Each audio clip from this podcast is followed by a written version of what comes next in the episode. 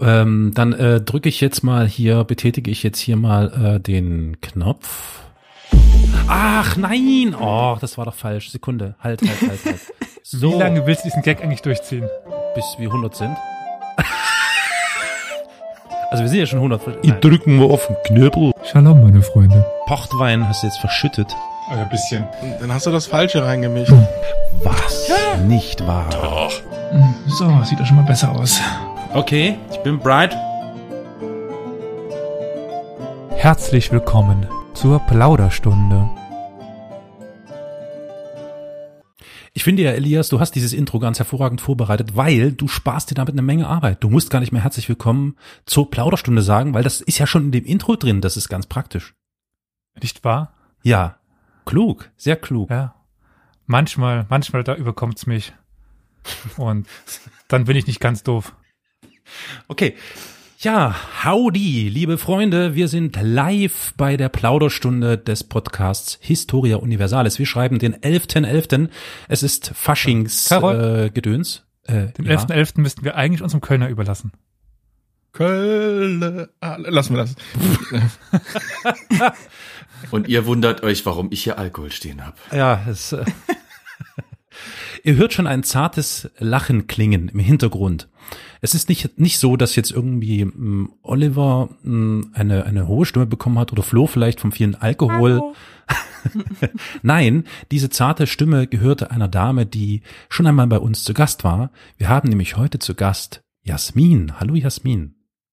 Hallo. Und ähm, wir dürfen natürlich nicht die Herren vergessen, die auch wieder mit in der Runde sitzen, nämlich den Flo mit seinem großen Krug, auf dem wer nochmal abgebildet ist? Christian der Vierte von Pfalz. Natürlich wusste ich's doch. Äh, hallo Flo.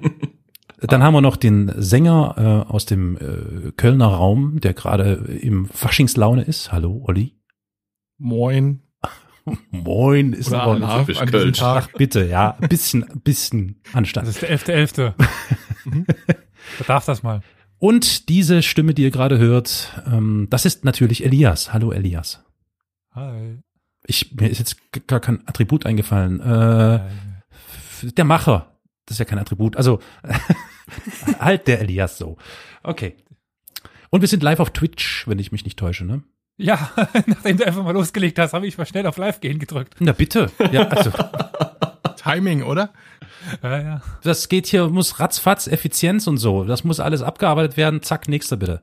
Ja. Das ist der Art, das ist der Grad von Professionalität, den unsere Zuhörer hier zu, zu schätzen wissen und für den sie auch herkommen. Also Exakt. alles in Ordnung. Also das Fehlen von Professionalität. Ähm, und da heute der 11.11. .11. ist, liebe ZuhörerInnen, müssen wir euch eine bittere Nachricht überbringen. Wir haben die 100 Folgen geschafft, immerhin. Aber was soll man machen? Manchmal ändern sich Pläne, manchmal wird alles anders, als man denkt. Und deswegen möchten wir euch etwas Trauriges verkünden. Elias, willst du das tun? Oder Olli, du? Ja, ich, ich meine, Carol, wir beide mit der nullten Folge mittlerweile dann haben wir sie ausgetauscht, weiß ich nicht, werden die ja wahrscheinlich jetzt gar nicht mehr. Was sollen wir sagen? Die Wege führen wo, äh, woanders hin. Ne? Jeder hat so seinen eigenen Weg. Jeder hat seine eigenen Projekte. 101 Folgen, viel älter wird dieser Podcast wohl nicht mehr. Das stimmt wohl.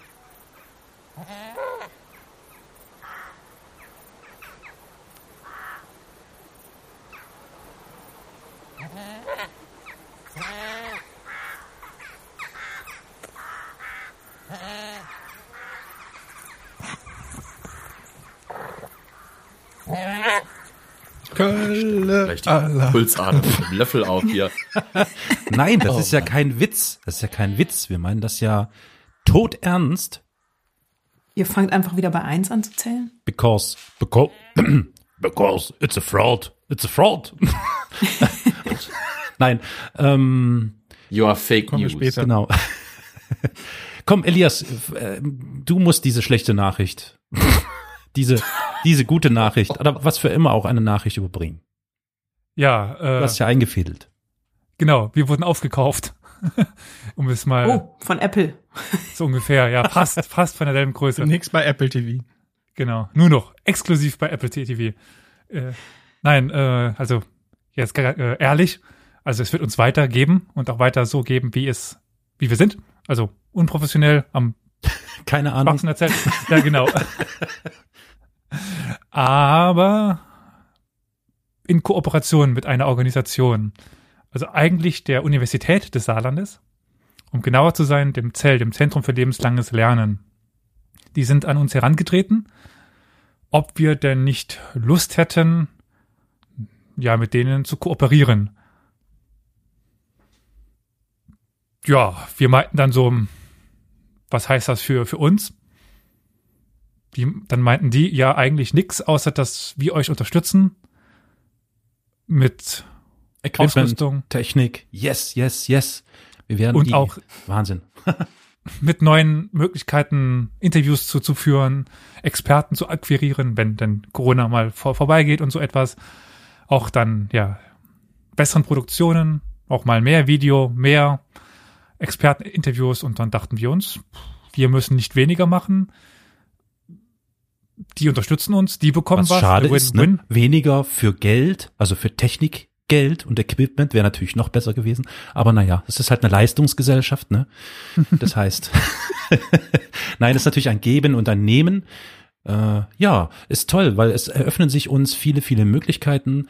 Äh, euch als ZuhörerInnen folglich dann natürlich auch. Und wenn ihr viel Glück habt, das kommt immer ein bisschen auf die Auswahl der jeweiligen technischen Geräte an, werden wir dann in naher Zukunft noch besser, noch Dolby Surroundiger klingen als jetzt schon. Also kurzum, das wird einfach ein perfektes Paket für euch und natürlich auch für die vielleicht neuen ZuhörerInnen, die dann über das Zentrum für lebenslanges Lernen der Universität des Saarlands diesen Podcast auffinden und zuhören.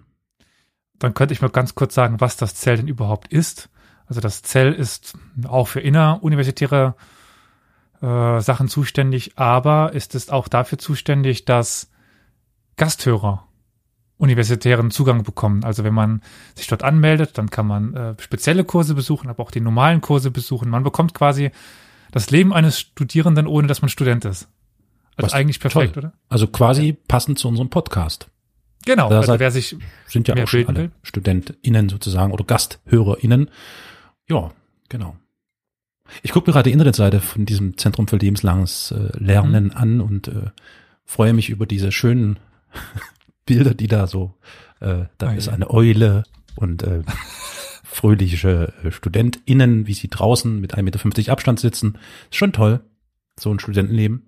Naja, Auf jeden Fall werdet ihr dann in Zukunft noch ein paar Dinge dazu erfahren, wenn es dann äh, wieder Gasthörerkurse gibt. Ich werde mir wahrscheinlich auch meine eigene Folge Zeit nehmen, um mit denen darüber zu, zu sprechen, um das hier dann vorzustellen. Also was kann man dort studieren?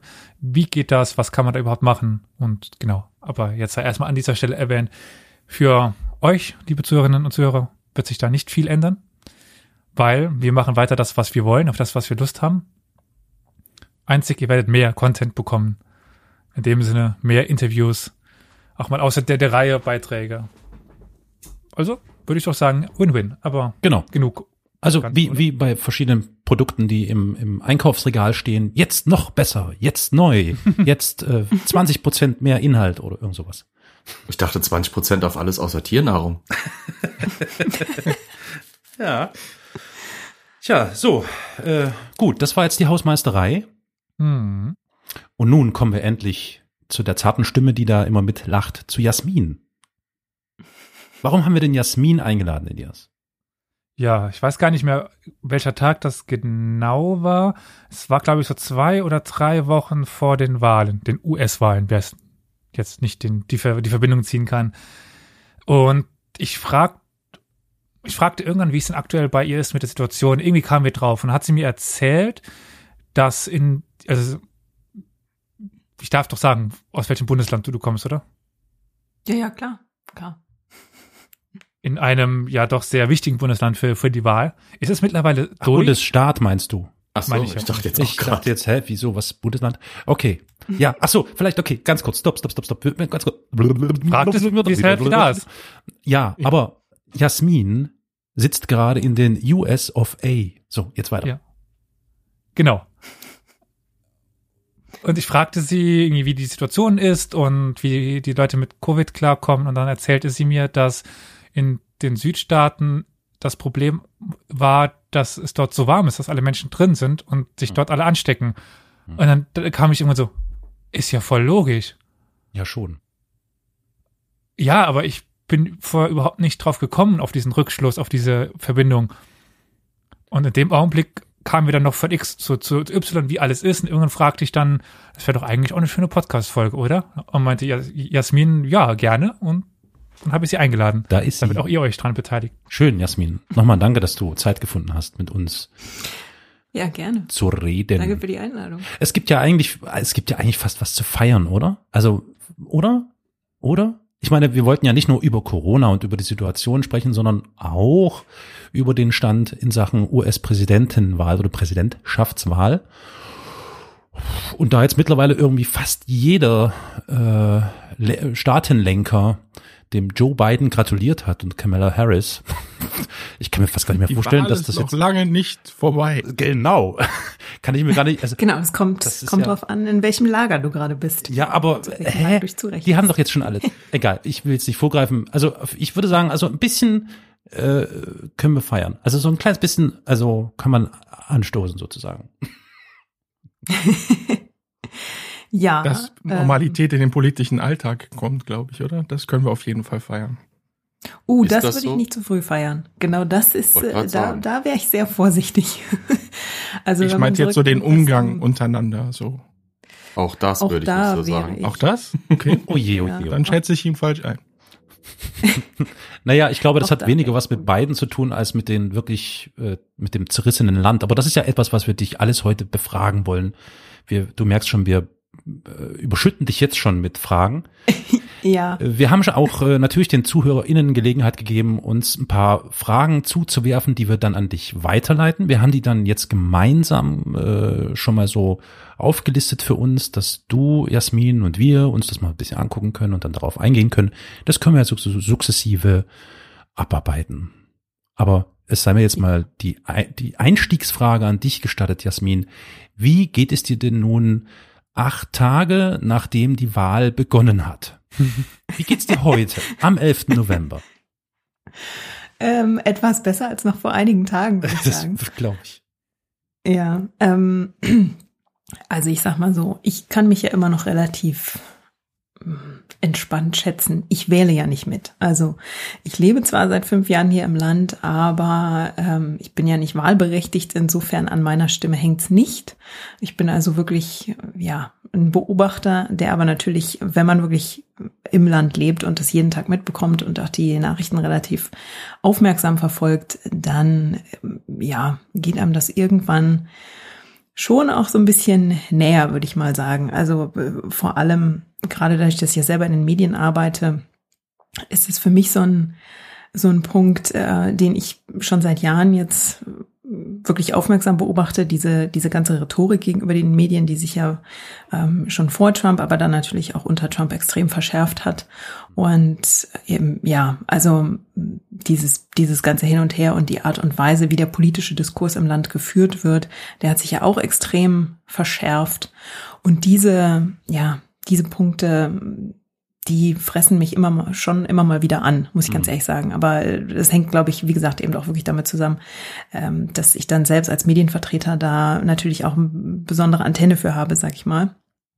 Ähm, ja, und der Diskurs, den finde ich einfach generell ein bisschen, ein bisschen furchtbar, ähm, wenn man jetzt aus einem Land wie Deutschland kommt, in dem man ähm, bis in die jüngste Vergangenheit oder eigentlich auch immer noch zu großen Teilen eine anständige politische Auseinandersetzung führen kann, ohne dass man sich im Bundestag ankeift. Äh, Da sieht man hier zum Teil schon ja ganz andere Sachen. Und insofern, also das ist so ein bisschen so die Grundstimmung, die an oder die mich hier generell schon ähm, immer begleitet hat. Und ja, mit der Wahl an sich, ähm, der ganze Vorwahlkampf, der begleitet uns ja jetzt auch schon seit über einem Jahr, seit anderthalb Jahren. Und insofern waren jetzt schon so die letzten Wochen vor der eigentlichen Wahl, da hat sich das alles nochmal sehr so die, die Anspannung nochmal sehr zugespitzt. Und der Wahlabend selbst war dann natürlich ein Krimi. Also wenn man, äh, wenn ich so mitkriege, wie die Leute in Deutschland quasi schon auf der Sofakante gesessen haben und ja. da ähm, CNN irgendwie sich stundenlang reingezogen haben, und, und oh, über ja. Nacht sich reingezogen haben, dann oh, ja.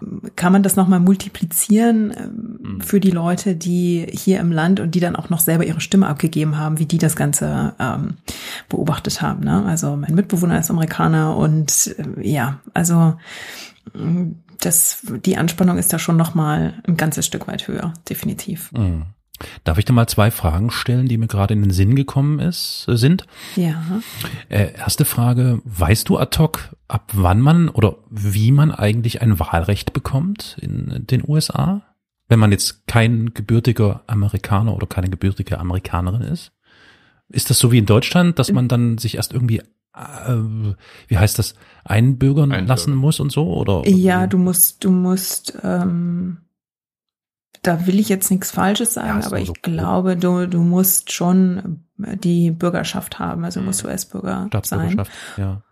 Genau, und dann ist es natürlich jetzt auch nicht so, dass dir der Wahlzettel dann unaufgefordert ins Haus flattert, sondern hier, das ist ja auch so ein, so ein, so ein großes Problem generell, du musst dich als Wähler ja auch registrieren lassen. Ne? Mhm. Und das ist ja auch so ein Punkt, der zum Teil auch die Wahl unter anderem zum Beispiel in Georgia mit beeinflusst hat. Ne? Also, dass da jetzt offenbar irgendwie 800.000 Leute äh, in den letzten zwei Jahren sich haben registrieren lassen für die für die Wahl, unter anderem mit Hilfe von Stacey Abrams und die dort für den Gouverneursposten vor zwei Jahren kandidiert hat und dann unterlegen ähm, ihrem, ihrem Konkurrenten unterlegen ist. Und die hat sich danach dann gesagt, ja gut, ich könnte mich jetzt in die Ecke setzen und ähm, meine Niederlage beweinen sozusagen. Und äh, dann sagte sie aber, nee, sie will ähm, ja weiterkämpfen und will sich einer sinnvollen Sache verschreiben. Und das war in dem Fall ähm, afroamerikanischen Wählern dazu zu verhelfen, sich als Wähler auch wirklich zu registrieren und dann eben ihre Stimme abgeben zu können. Und das hat anscheinend zum Beispiel in Georgia einen großen Unterschied gemacht in, in der Wahl selbst, dass einfach ähm, wesentlich mehr Leute da jetzt mhm. ein Stimmrecht haben, ihre Stimme abgegeben haben und das auch eine Wählergruppe ist, die eben vorher unterrepräsentiert war. Ne? Zusatzfrage.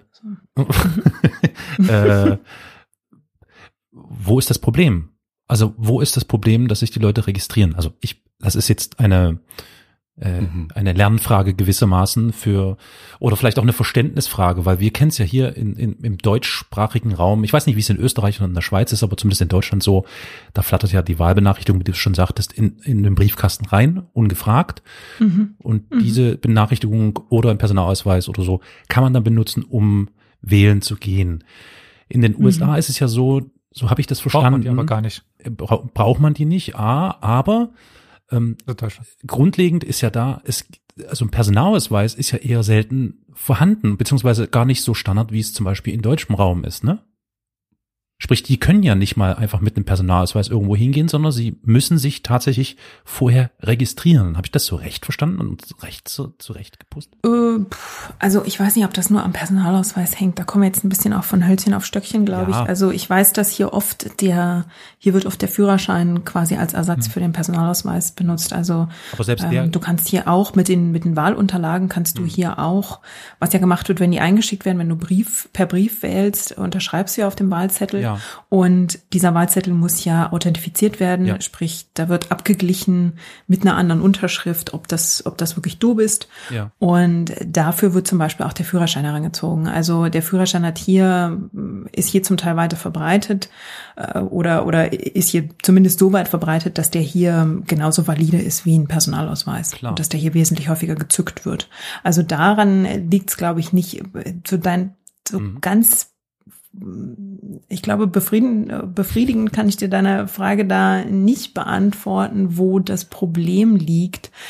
Das kann einfach damit zu tun haben, dass du die Leute dafür mobilisieren musst, sich zu registrieren. Also das, das ist so wie, ist vielleicht ein etwas schräger Vergleich, aber es ist halt ein Behördengang, ne?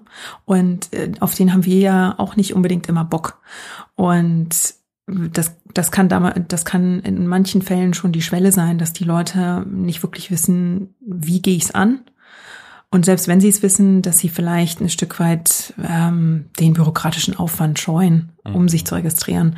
Und dann gibt es in bestimmten Südstaaten, das, das ist aber auch, da müsste man wirklich tiefer einsteigen, da habe ich auch tatsächlich nicht genügend Grundwissen. Ähm, es gibt äh, oder gab immer wieder und gibt es auch immer noch ähm, die, die ähm, jetzt suche ich schon wieder das deutsche Wort statt des englischen. Ähm, es gibt immer die Bestrebungen, da bestimmte Wählergruppen, das hat natürlich überwiegend, genau, das hat in der Vergangenheit und auch bis heute betrifft das überwiegend immer noch ähm, afroamerikanische Wähler, ja. die davon fernzuhalten, genau, es denen extra schwer zu machen, sich zu registrieren. Und dann gibt's natürlich auch immer noch äh, bestimmte Regelungen, das muss man vielleicht auch noch in einem Halbsatz dazu sagen. Die Regeln sind in jedem Bundesstaat anders. Also wer über deutschen Föderalismus stöhnt, der muss hier noch mal eine ganze, ganze Schippe drauflegen, eine ganz große Schippe, weil hier wirklich jeder Bundesstaat unterschiedliche Regeln hat. Und das hat man ja jetzt auch bei der Auszählung zum Beispiel gesehen, dass es unterschiedliche Fristen gibt, Daten und so weiter und so fort. Und zu diesen Regeln gehört zum Beispiel auch, das hat vielleicht, ist vielleicht in den News in Deutschland auch angekommen, ähm, zum Beispiel Leute, die mal im Gefängnis waren für für unterschiedlichste Vergehen, dass die zum Teil ihr Wahlrecht auch verlieren. Und da gab es dann in Florida und in ja, in Florida gab es eine Initiative relativ kurz vor der Wahl, denen auch ihr Stimmrecht zurückzugeben. Also da gibt es mhm. wirklich auf ganz vielen verschiedenen Ebenen Stellschrauben, an denen gedreht werden kann und an denen verschiedene Interessensgruppen auch gerne mal drehen, um, versuch, um zu versuchen, ihre eigenen Interessen da eben mhm ähm, zu stützen. Klar. Ja. Ich, ich, wenn, ich, wenn ich mich da richtig erinnere, in Florida äh, war zum Beispiel einer der Gründe, warum Leute ihr Wahlrecht verloren haben, weil sie im Knast waren, war äh, Verkehrsvergehen, wiederholte Verkehrsvergehen. Das muss man sich mal genau, vorstellen. Wenn man hier in Deutschland kriegst du drei Tickets für zu schnell fahren. In den USA verlierst du dann quasi in manchen Staaten plötzlich dein Wahlrecht. Das ist so unverhältnismäßig. Ja, man muss dazu sagen, Sicht. also auch, auch bei uns sind zumindest äh, Insassen von Gefängnissen nicht wahlberechtigt. Wenn sie aber rauskommen, dann dürfen sie wählen. Und ich glaube, das ist in den USA der Unterschied, dass die einen gewissen Zeitraum lang nicht wählen dürfen, nachdem sie verurteilt wurden. Du musst und, auch da ja. tätig werden. Ach, da musst du selbst du aktiv eine, werden. Du musst eine Begnadigung ähm, mhm. ja dann einholen und das wird natürlich je nachdem, wer an der Macht ist, jeweils immer ein bisschen schwieriger gemacht. Ja, ja. klar, klar. Äh, was, was, entschuldigt, dass ich da noch ein bisschen drauf rumreite. Tut mir leid, aber ich bin dann auch gleich still und dann dürft ihr alle bei der Zusatzfrage, was mir noch, also vielleicht, okay, ich fasse mal so zusammen. Diese Registrierung, die notwendig ist, um wählen gehen zu können, bedeutet ja im Umkehrschluss, dass es offensichtlich kein, ähm, wie, wie in, in deutschen Landen, kein äh, Meldeamt oder Einwohnermeldeamt, nenne ich es jetzt mal, gibt, wo Person X tatsächlich als Bürger oder Einwohner registriert ist. Sonst könnten die doch diese Listen nehmen. Ich verstehe das nicht.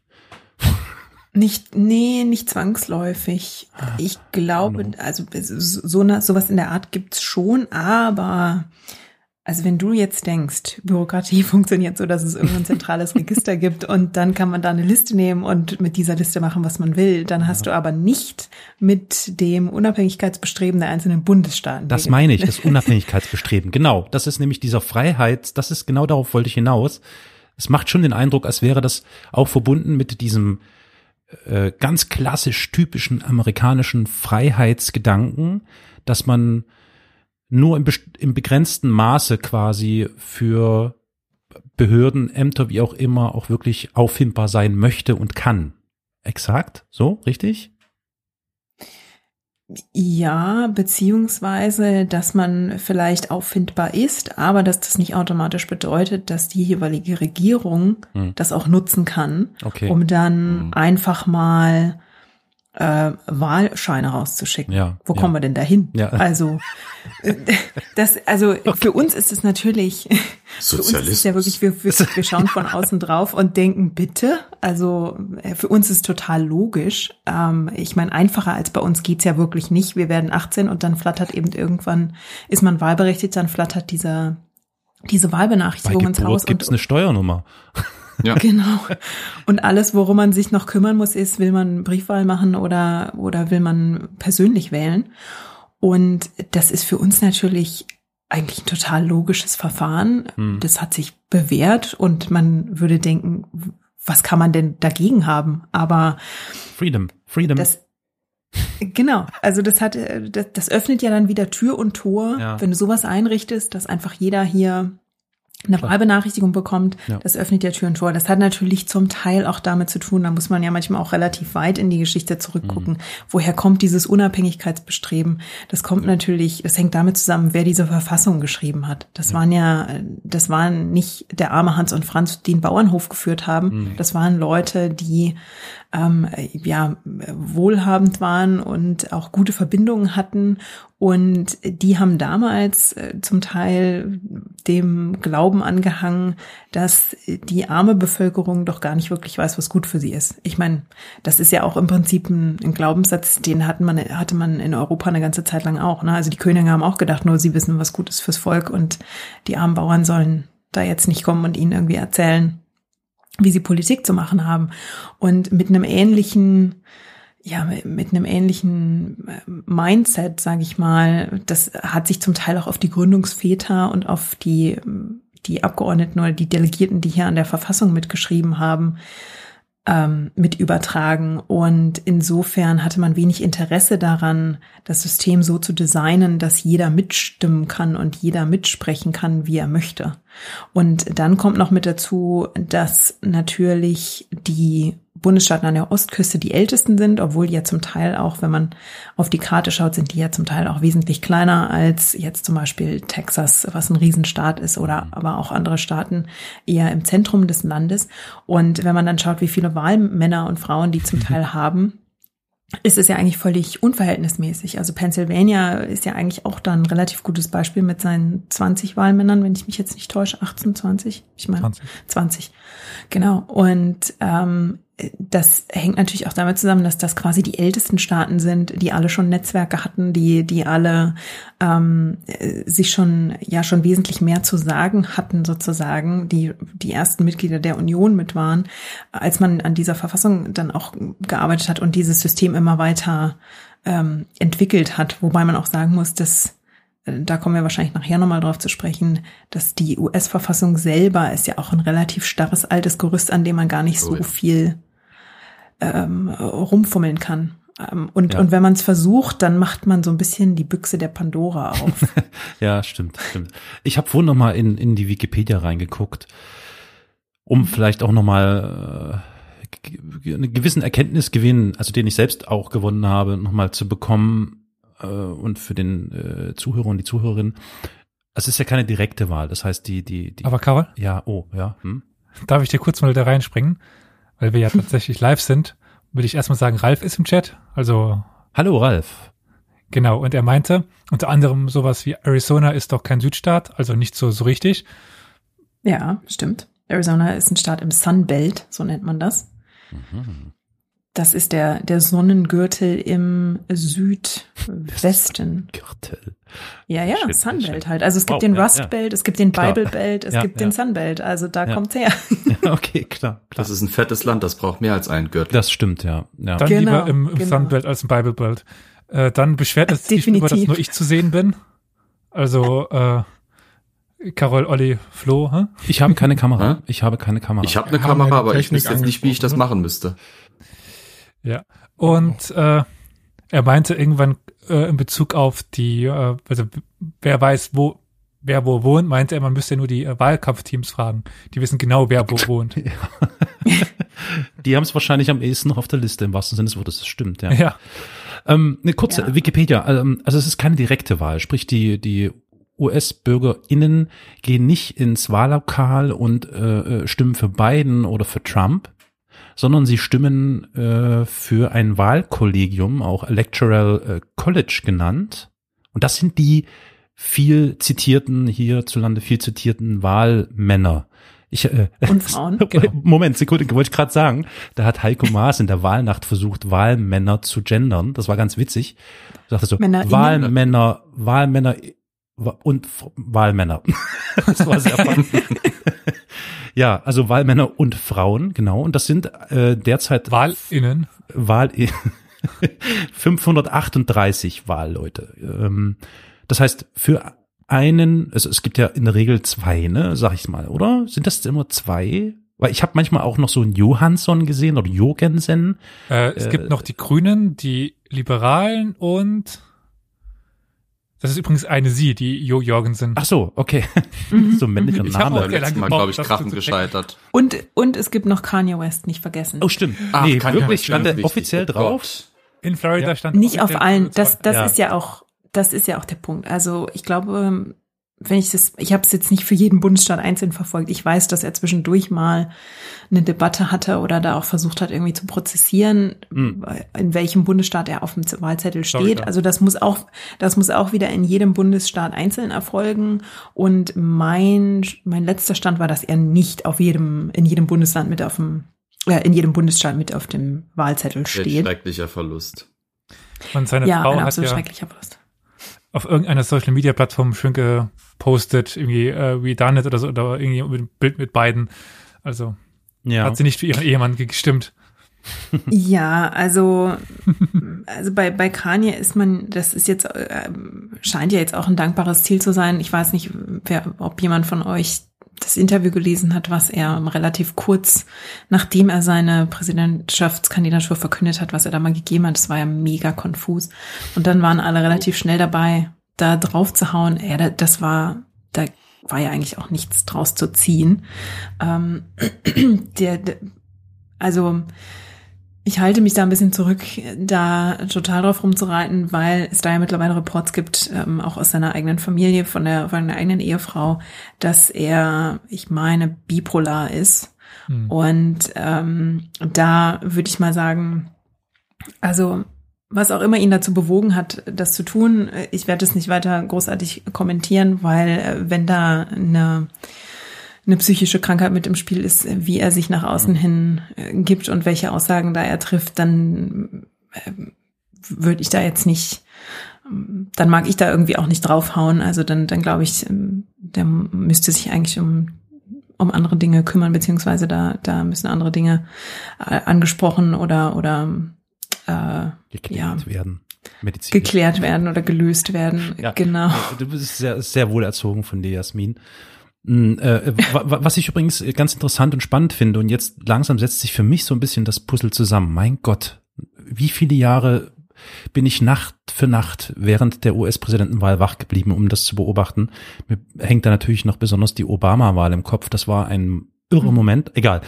Äh, diese Wahl Männer und Frauen, das ist in etwa vergleichbar wie bei uns bei der, ähm, äh, wie heißt das, äh, Bundespräsidentenwahl, ne? Das heißt, ähm, bestimmte, also nicht ganz, aber bestimmte Parteien, so ist es hier in Deutschland, äh, wow. Ja, ihr kriegt gerade ein bisschen das US-Sound. Der Nachbar Speise, das wollen wir hören. Wir brauchen hier ein bisschen Atmo. Das sind, das sind die klassischen amerikanischen äh, SUV.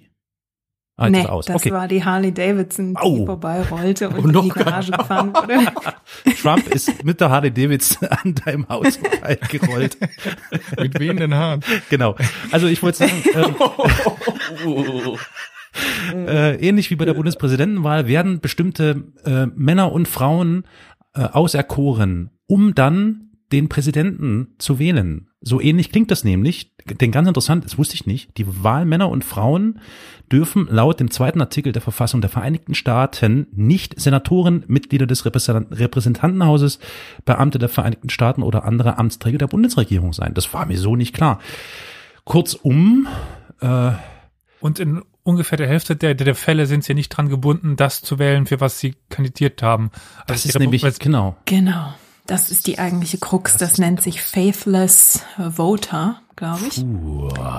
Und äh, das ist mittlerweile in elf von den 50 Bundesstaaten gibt es Gesetze, die das ähm, für illegal erklären, Aha. da gegen den Kandidaten zu stimmen, der ähm, für den man quasi in das Electoral College gezogen ist.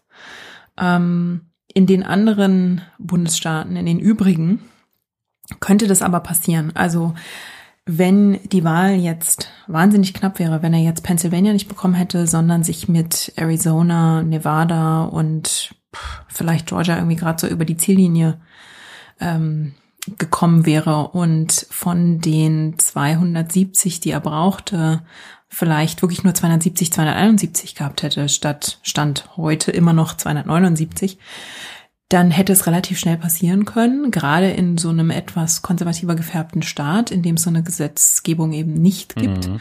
dass man vielleicht den Voter, diesen, diesen Wahlmann oder die Wahlfrau im Electoral College überzeugt, auf welche Art auch immer, eben nicht für beiden zu stimmen. Und dann könnte das eben auch noch relativ schnell, ja, in die Hose gehen ne? und, und einen anderen Ausgang nehmen. Mhm.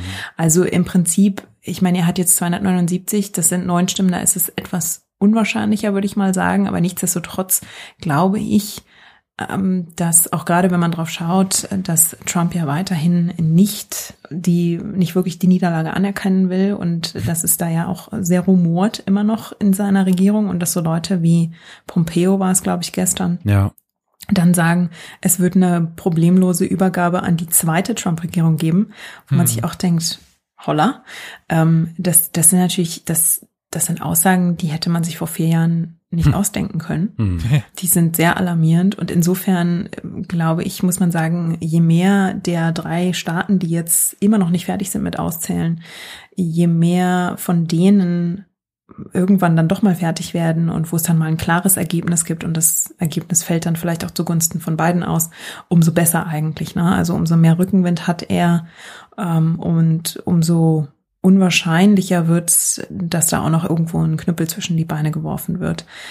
Da haben wir jetzt natürlich noch nicht über sowas wie Gerichtsverfahren gesprochen. Nee, klar, ne? klar. Äh, ich meine, bei der machen? letzten Wahl, also ja. äh, kannst du mal ein Bild mal, weil wir es jetzt gerade schon ansatzweise davon hatten. Da sind ja jetzt im Rahmen dieser Trump-Regierung und auch gerade dieser, insbesondere dieser Wahl, extrem viele ungeschriebene Gesetze gebrochen worden für die Gesellschaft. Es mhm. sind so viele Normen überschritten worden.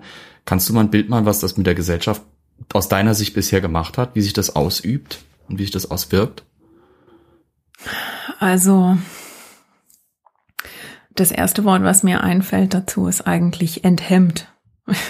Ich glaube, das, das bringt für mich eigentlich so ein bisschen auf den, auf den Punkt. Also all diese, wenn man, wenn man nur mal drauf schaut, wie Trump selbst sich gibt und wie das eben diesen ganzen Prozess, diesen ganzen Wahlprozess mit beeinflusst hat, dann ist der ganze Diskurs, die ganze Debatte lauter geworden und auch wesentlich persönlicher und schärfer geworden. Also ich weiß nicht, wer sich ab und zu auch mal in die ein oder andere Debatte reinschaltet oder wer beim Impeachment vielleicht auch mal ein bisschen mit reingehört hat, der sieht ja auch, wie die Politiker da miteinander sprechen. Ich weiß nicht, ob euch Jim Jordan was sagt, ähm, der ja. Republikaner. Also wenn der spricht, dann muss ich persönlich abschalten. Ich, ich kann mir das nicht geben, weil der, der hat so ein, der hat so einen Empörungsgrundton ähm, den er dann noch mit wirklich scharfen Attacken und Unwahrheiten spickt. Und diese Kombination, die ist nicht nur brandgefährlich, sondern die finde ich auch, die finde ich ganz schwer auszuhalten, also dazu zu hören. Und das ist einfach was, dies, dieser ganze Ton, finde ich, wirkt sich eben schon drauf aus, wie die Gesellschaft damit umgeht. Also diese, diese Spaltung, die auch vor Trump schon da war, da darf man sich nichts vormachen, die ist aber jetzt einfach nochmal extrem verschärft worden, weil es einfach jemanden gibt, der den Leuten, ähm, dem die Leute nach dem Mund reden können und der ähm, sich auf eine Art und Weise gegeben und präsentiert hat, die man so einfach nicht kannte und die aber eine Gruppe Menschen angesprochen hat, die sich vorher von republikanischen Politikern und deren Auftreten nicht unbedingt angesprochen gefühlt haben.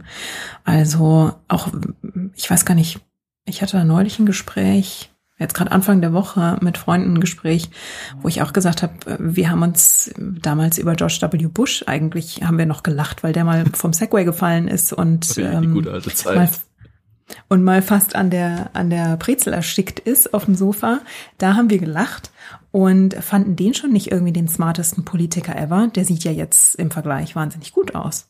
Stimmt. Und das ist aber, der, der hat sich halt noch an die Regeln des politischen Diskurs gehalten. Also auch wenn der jetzt kein toller Rhetoriker war, er hat sich einfach noch an Grundregeln gehalten. Und ich glaube, eine, die jetzt den Leuten wahrscheinlich noch am stärksten in der jüngsten Erinnerung ist, ist einfach die, die erste Debatte. Ne? Sowas gab es einfach noch nie, dass ein Präsidentschaftskandidat den anderen einfach ständig unterbrochen hat und äh, überschrien hat, mehr oder minder. Und da total sämtliche Regeln ignoriert hat und, und sich eigentlich wie so ein Herr Rüpel ist gar nicht das richtige Wort. Ich überlege gerade nach dem, ich suche gerade nach dem richtigen, nach dem richtigen Wort. Also sich da eigentlich wie so ein Bauerntrampel benommen hat, wobei Kleines da will kind. ich jetzt auch nicht die, ja, da will ich jetzt auch nicht? Bauern beleidigen. Ja, aber Trampel genau und halt einfach wirklich einen Scheiß drauf gibt auf auf gute Manieren, ne? Und und auf irgendwelche Umgangsformen, die sich eingebürgert haben. Und ich glaube, dass ich finde, dass man das generell irgendwie spürt. Die Leute sind einfach alle so ein bisschen, die Ellenbogen sind so ein bisschen weiter ausgefahren. Die Leute sind einfach alle so ein bisschen mehr aggro und so ein bisschen, mh, hier hört man jetzt oft die Worte Entitlement, also dass man das Gefühl hat, Mhm. Es steht einem was zu. Man hat einen gewissen Status ähm, und, und bestimmte Dinge stehen einem zu und da wird gar nicht drüber diskutiert. Und ähm, das, finde ich, merkt man in gewisser Weise. Also die Stimmung ist einfach permanent angespannt, meiner Meinung nach. Ich weiß nicht, ob das deine Frage schon Ja, absolut. Aber ohne dich jetzt zu Miss Clio irgendwie machen zu wollen, aber hältst du es für wahrscheinlich oder siehst du es irgendwie voraus, dass die amerikanische Gesellschaft in der Hinsicht, in der Hinsicht nochmal auf Spur zu bringen ist, dass man das quasi nochmal in irgendeiner Form nicht, nicht komplett umkehren, aber abdämpfen kann, dass man nochmal zum normalen Diskurs jetzt zurückkommen kann, jetzt wo so viele Zäune quasi überrollt wurden? Das ist also eine wenn, ich- gut. wenn ich kurz ja. meine Vermutung vorschieben kann, weil ich ja weniger Ahnung habe, äh, ich würde sagen, wenn überhaupt in einer sehr, sehr, sehr, sehr, sehr langen Periode. Also ich glaube schon, dass die Gräben da sehr tief sind. sowas sind ja nie schnelle Prozesse. Ne? Also wenn man, man muss ja auch nochmal an Dinge zurückdenken, wie in, in Deutschland, ähm, als wir in den 60er Jahren gesteckt haben und, und da unsere persönliche 68er Bewegung hatten oder unsere eigene 68er Bewegung, die hat sich ja auch nicht innerhalb von einem Jahr aufgelöst. Also bestimmte Organisationen oder Gruppen, die ähm, an der an der Front oder die ganz vorne stehen, äh, die verschwinden dann vielleicht irgendwann, aber dann kommen andere Gruppen nach oder es gibt andere Ausfälle davon und in Deutschland wäre der Ausfall aus der 68er Bewegung der negative Ausfall, die RAF zum Beispiel und die hat die Republik sehr lange beschäftigt. Also ich will jetzt damit nicht sagen, dass es jetzt hier in den USA demnächst quasi eine RAF gibt. Ähm, also die Parallele würde ich jetzt nicht ziehen. Aber das sind halt alles immer sehr langfristige gesellschaftliche Prozesse. Jetzt muss man sagen, dass diese Spaltung auch nicht erst in den letzten vier Jahren äh, hier auf die Tagesordnung geplatzt ist äh, und dass die quasi mit Trump jetzt plötzlich auf die politische Bühne eingezogen ist. Die gab es schon vorher. Und ich finde eigentlich auch immer, dass die, oder ich, ich glaube immer, dass die sehr, sehr alt ist, diese Spaltung, und dass da, dass man da noch viele Ursachen, viele Gründe in den Jahren des Bürgerkriegs suchen kann, weil gerade wenn wir über so Geschichten wie Rassendiskriminierung sprechen, dann hängt es einfach auch damit zusammen, meiner Meinung nach, dass dieses Land sich bis heute noch nicht ausgiebig und noch nicht wirklich mh, ernsthaft ähm, oder ja ergiebig genug mit seiner eigenen Geschichte im Bürgerkrieg und mit der Sklaverei auseinandergesetzt hat. Das sieht man meiner Meinung nach auch daran, dass es letztes Jahr ein großes Projekt von der New York Times gab, dieses ähm, 1619, wo die Ursprünge der Sklaverei beleuchtet wurden und ähm, da haben die Leute sehr, sehr empfindlich darauf reagiert. Da gab es große Diskussionen drumherum. Und dass sowas noch ja eine gewisse gesellschaftliche Verwerfung auslöst und, und Empörung oder so große Diskussionen auslöst, das zeigt ja immer, dass da noch was im Argen liegt, meiner Meinung nach. Insofern, um das zu verstehen und um das aufzuarbeiten, glaube ich, muss man eben in die Geschichte gucken. Und ob man das, ob sich das nochmal fängt, das ist eine sehr gute Frage. Oder wie es sich fangen kann. Meiner Meinung nach könnte das vielleicht sich fangen, äh, wenn sich im Parteiensystem was finden würde, äh, was, was ändern würde. Sprich, wenn es statt zwei Parteien drei oder vier Parteien gäbe weil ja momentan die Republikaner von dem Flügel gesteuert werden, der sich wirklich viel weiter nach rechts orientiert. Und umgekehrt muss man ja auch sagen, die Demokraten versuchen ihren sehr progressiven linken Flügel, also quasi den Bernie Sanders Flügel unter Kontrolle zu bringen und, und mit unter einen Hut zu bringen. Und da stehen beide Parteien vor dem Dilemma, dass sie einfach viel zu viele Strömungen vereinen müssen. Und das wäre natürlich wesentlich leichter, wenn es quasi eine Partei gäbe, also quasi die Linke oder die FDP oder was weiß ich, also eine, eine, eine wirklich progressive linksgerichtete Partei dann eine moderate demokratische Partei. Das gleiche bei den Republikanern. Moderate Republikaner. Und meinetwegen soll sich ein Flügel abspalten, wie es den schon mal mit der, mit der Tea Party gab. Das war ja eine ähnliche Entwicklung, ähm, dass man eben diese, ob man die jetzt Trumpster nennt oder einfach nur rechtsgerichtete einfach nur rechtsgerichtete Republikaner, dass die sich nochmal abspalten müssen, weil dann könnte sich das so ein bisschen mehr sortieren. Ne? Ähm, das, das muss man ja vielleicht auch nochmal dazu sagen, wenn die Leute sich wundern, warum ist das Land, wenn man auf die Karte schaut, warum sind so viele Bundesstaaten immer noch rot? Warum gibt es anscheinend äh, auf der einen Seite so viele Leute, die sagen, sie sind mit Trump nicht einverstanden und trotzdem sieht man so wahnsinnig viele rot gefärbte Staaten auf der, auf der Karte. Da hätte ich da, den Begriff Gerrymandering schon kommen. Ähm, ja, also äh, Tja, eher, aber worauf, worauf ich eigentlich hinaus will, ist, dass das die Krux des Zwei-Parteien-Systems ist, weil die Leute, mhm. für die ist das eine riesige Hürde zu sagen, ich mag zwar Trump nicht, oder ich mag Trump nicht und deshalb wähle ich jetzt für Biden, weil das ja, ist der ja, Kandidat der anderen Partei. Klar. Wenn du nur zwei Parteien hast, fühlst du dich, also hier in dem Land ist es so, dass die Leute sich eben so an ihre Partei gebunden fühlen und dass man quasi mit einer Parteizugehörigkeit schon fast aufwächst in bestimmten Teilen des Landes, ähm, dass die sich wahnsinnig schwer damit tun, dann zu sagen, ich wende mich jetzt nicht nur vom, ich wende mich jetzt von dem Kandidaten ab und wähle erstmal für den besseren Mann, mhm. der dann auch zu einer anderen Partei gehört. Das ist für die, weil diese Gräben zwischen den Parteien mittlerweile so tief ausgehoben sind, das ist für die beinahe undenkbar. Mhm. Mhm. Aber in die Richtung geht auch meine Frage, weil normalerweise, wenn man es grob über den Daumen schaut, sind die Städte demokratisch und mhm. ist das Land republikanisch. Wie sieht denn die demografische Entwicklung momentan in den USA aus? Müsste doch eigentlich auch eine Verstädterung geben zum Beispiel jetzt in, in, Texas, Texas war doch kurz, also während der, der Wahlnacht oder der ersten Wahlnacht kurzzeitig äh, demokratisch, ich, also mit, mit Austin, mhm. mit Houston und so weiter. Und die genau. wäre das eine Möglichkeit, einfach so das aufzuhalten, das, aber dann ist das Wahlmannssystem wieder, weil da lebt vielleicht keiner mehr in, in Oklahoma, aber die zwei Leute, die zufälligerweise da gerade durchfahren, äh, wählen halt ein und bekommen dann, keine Ahnung, fünf, zehn Wahlmänner. Hm. Ja, also natürlich gibt es auch hier eine gewisse Verstädterung, das stimmt schon. Und in Texas spielt mit rein, dass eine Stadt wie Austin sich seit Jahren schon als, ähm, das ist in Texas so ein Tech-Hub eigentlich, die haben sich dort ähm, relativ, relativ gut, das ist eine Stadt, die, die viele ähm, progressive junge Leute ähm, anzieht, weil es da eben junge, interessante Unternehmen gibt. Und Texas hat ja auch jahrelang und tut es auch immer noch mit sehr guten Steuern geködert oder mit sehr niedrigen Steuern geködert. Und insofern bestimmte Bewegungen gibt's da schon, aber Texas ist da auch ein gutes Beispiel, ist eben auch ein Land oder ein Bundesstaat, der sehr viele Einwohner hat, die eben doch noch im ländlicheren Raum wohnen und die dann doch noch konservativer wählen.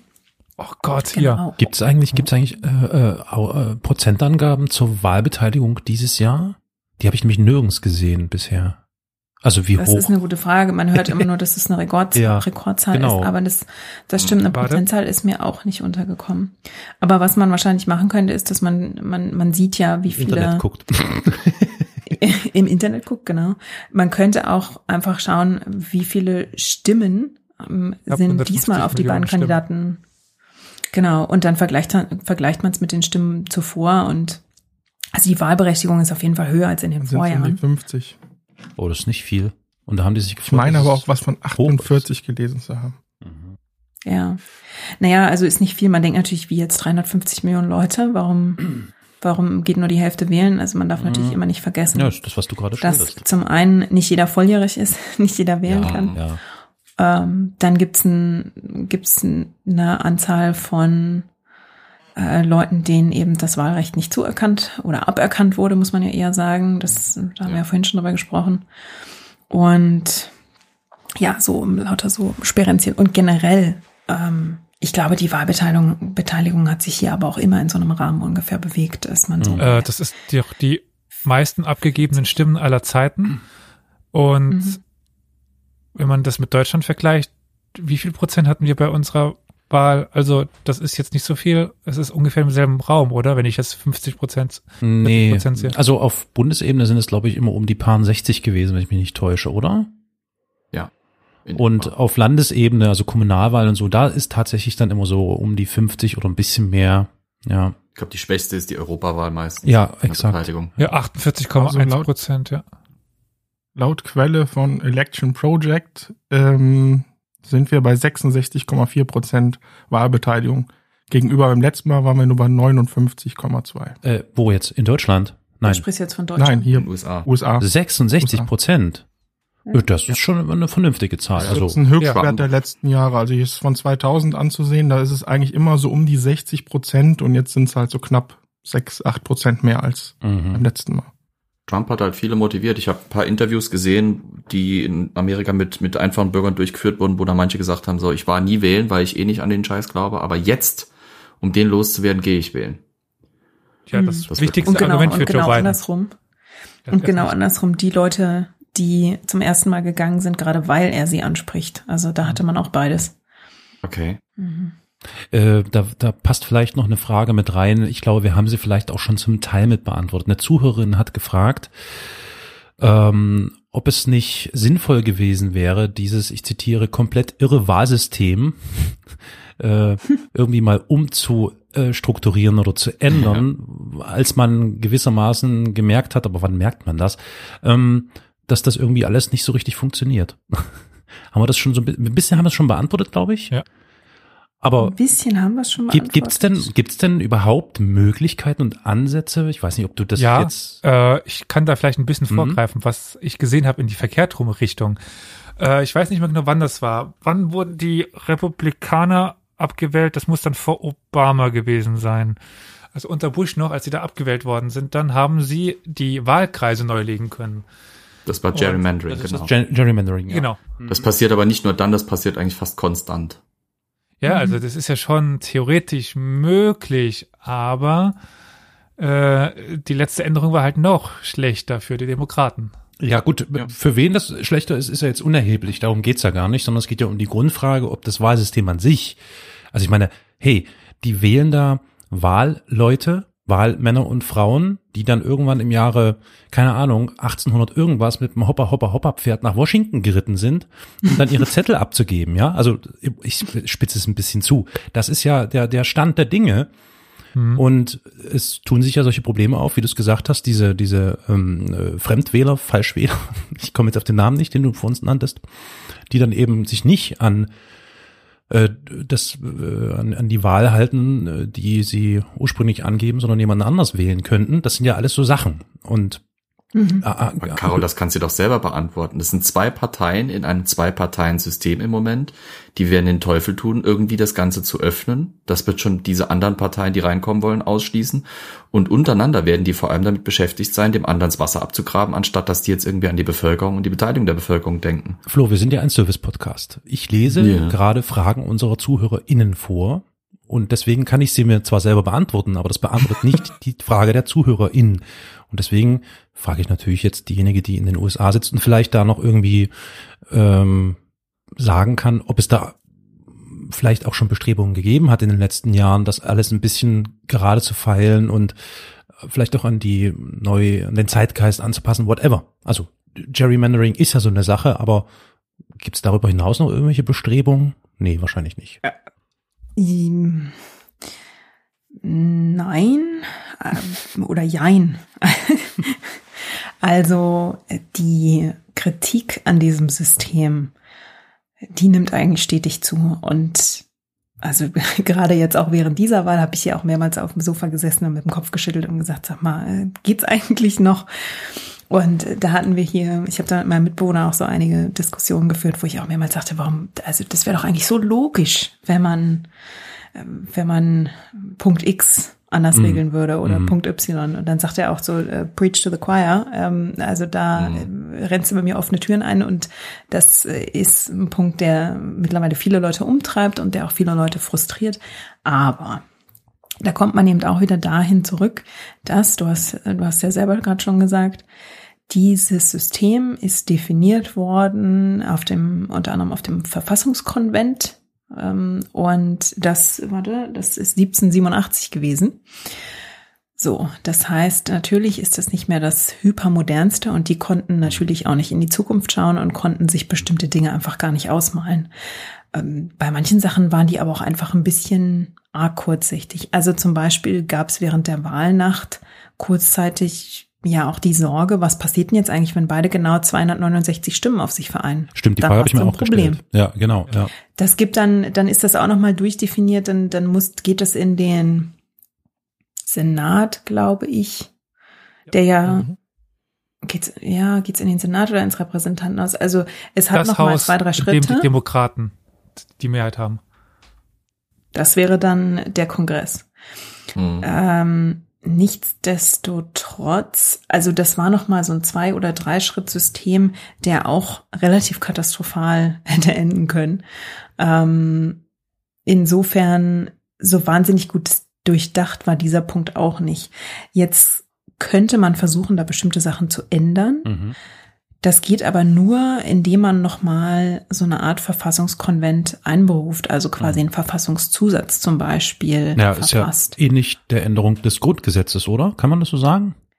Ja, könnte ist man ja auch vergleichen. kein leichtes Unterfangen. Hm. Und in dem Moment ist es aber anscheinend so, also die ganzen, die genauen Details, das ist halt so verzwackt. Ja, ja. Da, da müsste man, glaube ich, auch nur als Verfassungsrechtler fragen. So wie ich das verstehe, ist das so, dass wenn du äh, so ein Verfassungskonvent einberufst und ähm, beziehungsweise wenn du an der Verfassung herumwerkelst und da neue Vorschläge machst, zum Beispiel einen, einen Zusatz vorschlägst, ähm, musst du eben auch ein, eine ganze Reihe Delegierter einberufen, die auch wieder von beiden Parteien kommen. Und dann ist es aber so, die Tagesordnung ist quasi offen. Da können dann auch andere Punkte auf die Tagesordnung gesetzt werden. Und dann könnten zum Beispiel Ah. Sachen, die jetzt eigentlich total verbrieft sind und, und äh, ganz sicher sind, sei es Abtreibung oder solche Geschichten, könnten plötzlich auch auf der Tagesordnung stehen. Und dann könntest du plötzlich darüber abstimmen, ob zum Beispiel die Abtreibung demnächst als illegaler Verfassungszusatz oder als Verfassungszusatz demnächst illegal gemacht wird. Solche Geschichten. Also das heißt, deswegen sagte ich anfangs, damit könntest du die Büchse der Pandora öffnen. Ja, ja.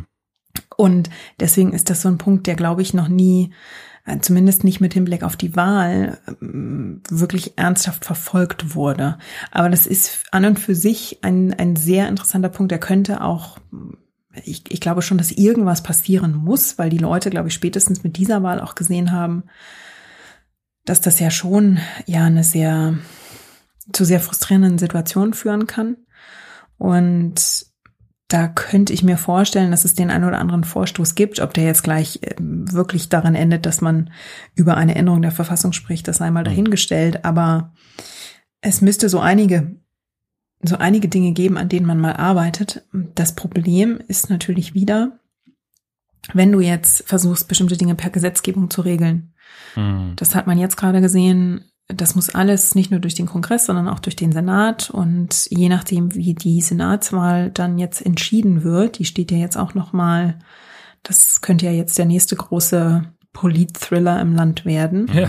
Hm. Wenn die Republikaner dort ihre Mehrheit halten, dann kannst du eigentlich den äh, größeren Gesetzesänderungen erstmal den Todeskuss geben. Dann wird da nichts durchgehen in den Mhm. nächsten zwei Jahren. Hm. In zwei Jahren ist dann Midterms-Wahl und normalerweise ist es so, dass die Midterm-Wahlen, die regierende Partei schneidet bei den Midterms ein bisschen schlechter ab als noch bei der eigentlichen Wahl.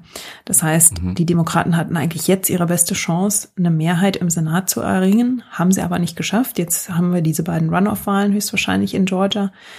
Das wird eben auch nochmal sehr spannend und ich glaube auch sehr anstrengend. Äh, Und Entschuldigung. Ja. Weißt du gerade, Hm? ob die in Georgia auch Winner Takes It All sind oder ob die aufgeteilt werden können? In Georgia? Take is Ist all. doch Georgia, oder? Ist das nicht Maine und äh, Nee, nee, ich meine Ach so, äh, äh, die Senatoren. Ja, okay, sorry. Ähm, na, das sind ja zwei, zwei einzelne Wahlen. Also da ist es jetzt schon so, also da, da jetzt überlege ich gerade, ob ich deine Frage richtig verstehe oder ob wir Es über ist doch Georgia, um konkret- dass es noch geht, oder? Da war doch die, äh, die neue, also jetzt die Stichwahl kommt da, oder? Ja, nee, aber nicht, ich rede nicht über die, ja doch die, du meinst die Stichwahl zwischen zum Beispiel der Löffler und ihrem Herausforderer. Das ist viel halb Und- bei mir. Ähm, ja, Die Wahl, also, wo du gerade angespielt hast. ja. Welche Wahl mein, Mm. meintest du denn gerade? Ich meinte die, die beiden Senatorenwahlen, die jetzt nochmal stattfinden. Genau, und die sind wo? Da, also die werden einzeln entschieden. Also da könnte jetzt einer republikanisch enden und einer demokratisch Okay. enden. Ist doch Das aber Georgia, oder? meintest, ne? Ja, ist Georgia. Okay, genau, das meine ich. Also die sind einzeln, also nicht Winner takes it all. Gut, danke. Nee, nee.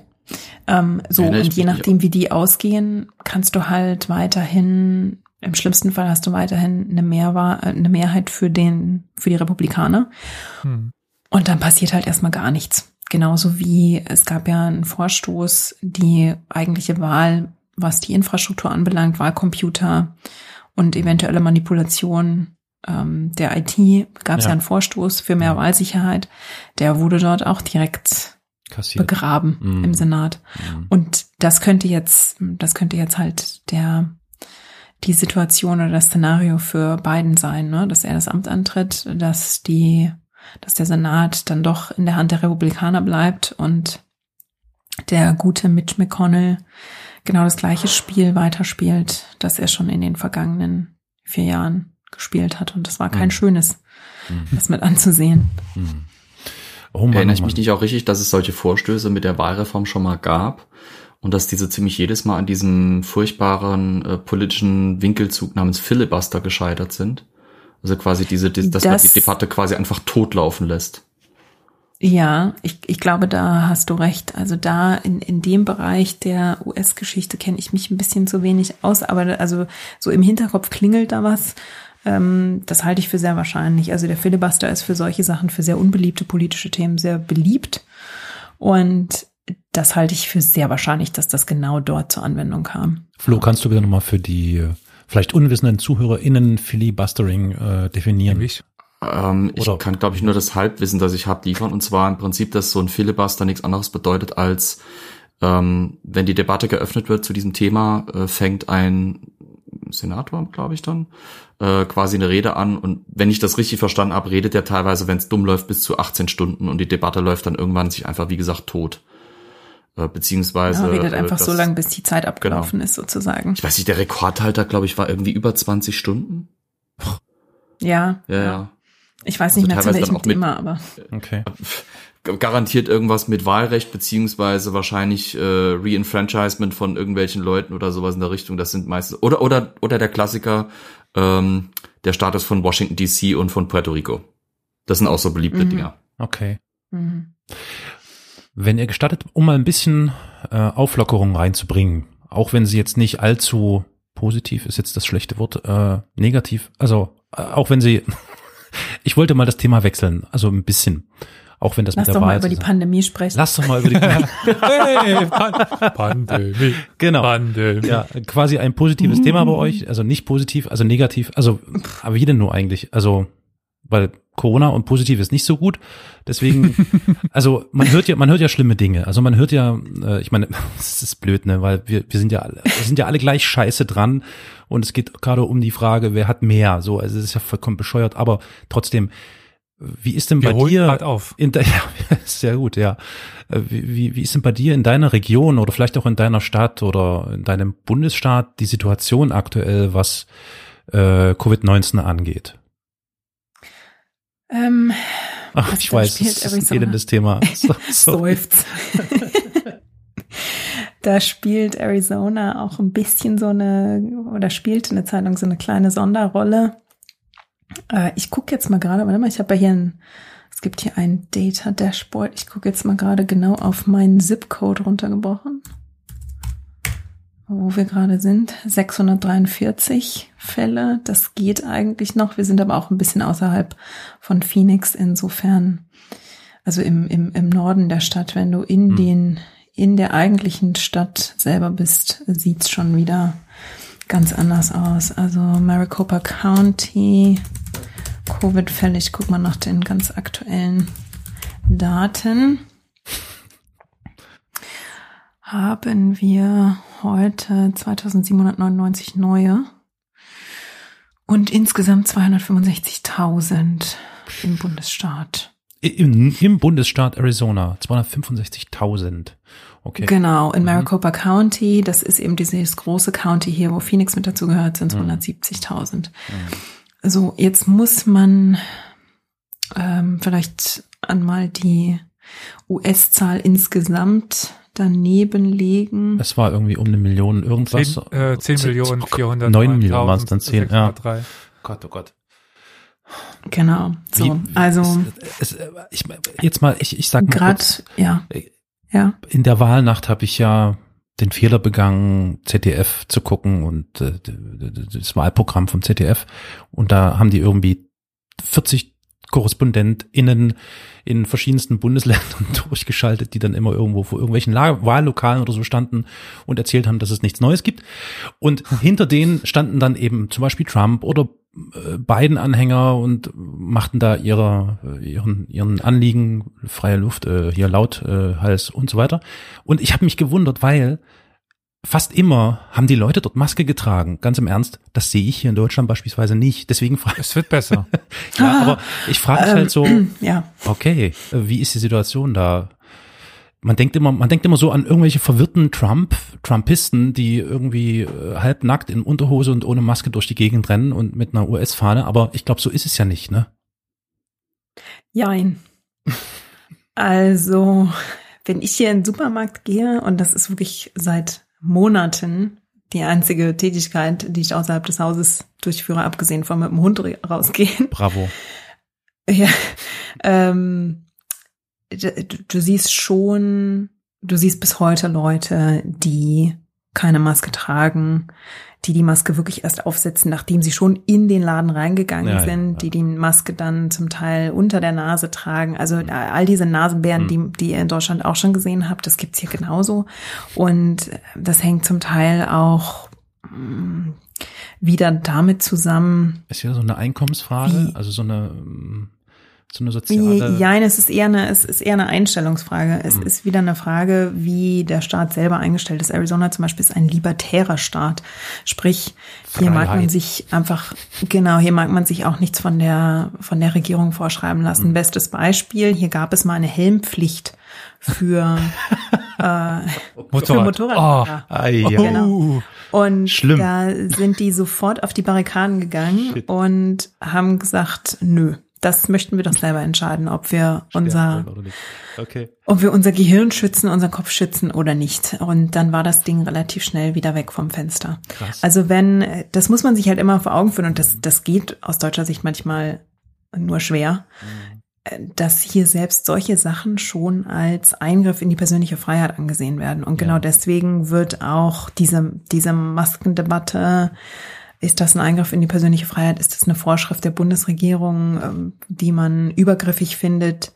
Wird hier genauso geführt. Und die, die wurde hier ganz, ganz schnell geführt. Klar. Und ganz früh schon. Und äh, dann hängt es auch immer sehr davon ab, wie das von den jeweiligen Gouverneuren der Bundesstaaten mit durchgesetzt wird. Mhm. Also man hat eben die demokratischen Gouverneure, die da ja relativ schnell wirklich gehandelt haben, die meisten von denen ja und die relativ schnell, Also genau, die Kommunisten. relativ schnell Kommunist. große, äh, genau, zu den großen Kalibern gegriffen haben, sage ich mal, und, und relativ große Schritte gegangen sind, um das unter Kontrolle zu bekommen.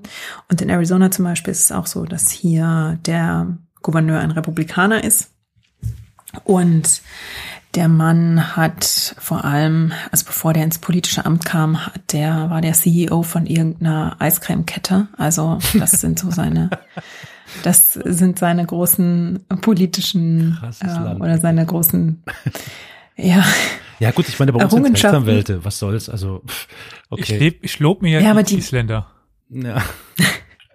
Also ein Rechtsanwalt äh, hat ja wenigstens noch irgendwie, hat ja eine Rechtsgrundlage und, und Ja. hat äh, meiner Meinung nach schon noch Ja. eine andere Qualität als jemand, ich will jetzt einem Unternehmer nicht absprechen, dass, dass der nicht schlaue Entscheidungen treffen kann. nee, klar. Aber ähm, ja, also, also der ist mittlerweile auch hier im Bundesstaat, glaube ich, ein bisschen nicht mehr ganz so beliebt, weil Arizona sich als Bundesstaat ja auch mittlerweile ein bisschen blauer entwickelt. Und ähm, der Gouverneur hier hat aber relativ lang, weil er eben Republikaner ist und sich da auch so ein bisschen an der Weißen Hauslinie orientiert hat, relativ, hat er relativ lang davor gezögert, hier auch das Maskentragen wirklich zu, die Leute dazu aufzufordern und dazu zu ermutigen, Masken zu tragen. Lässt sich auch schwer Und hat auch lange noch seine, kurz mal Genau. zwischengrätschen und fragen, was kann denn Biden, wenn er jetzt am 20. übernimmt, dann groß machen, um Corona Also er in den Griff zu kriegen? Er könnte ein nationales Maskenmandat ausgeben, was natürlich trotzdem die gleiche Diskussion nach sich ziehen würde. Sprich, da kommt jetzt der Staat und schreibt mir vor, was ich zu tun habe und das können die Leute auch wieder auf die Barrikaden treiben. Aber rein theoretisch kann er das tun.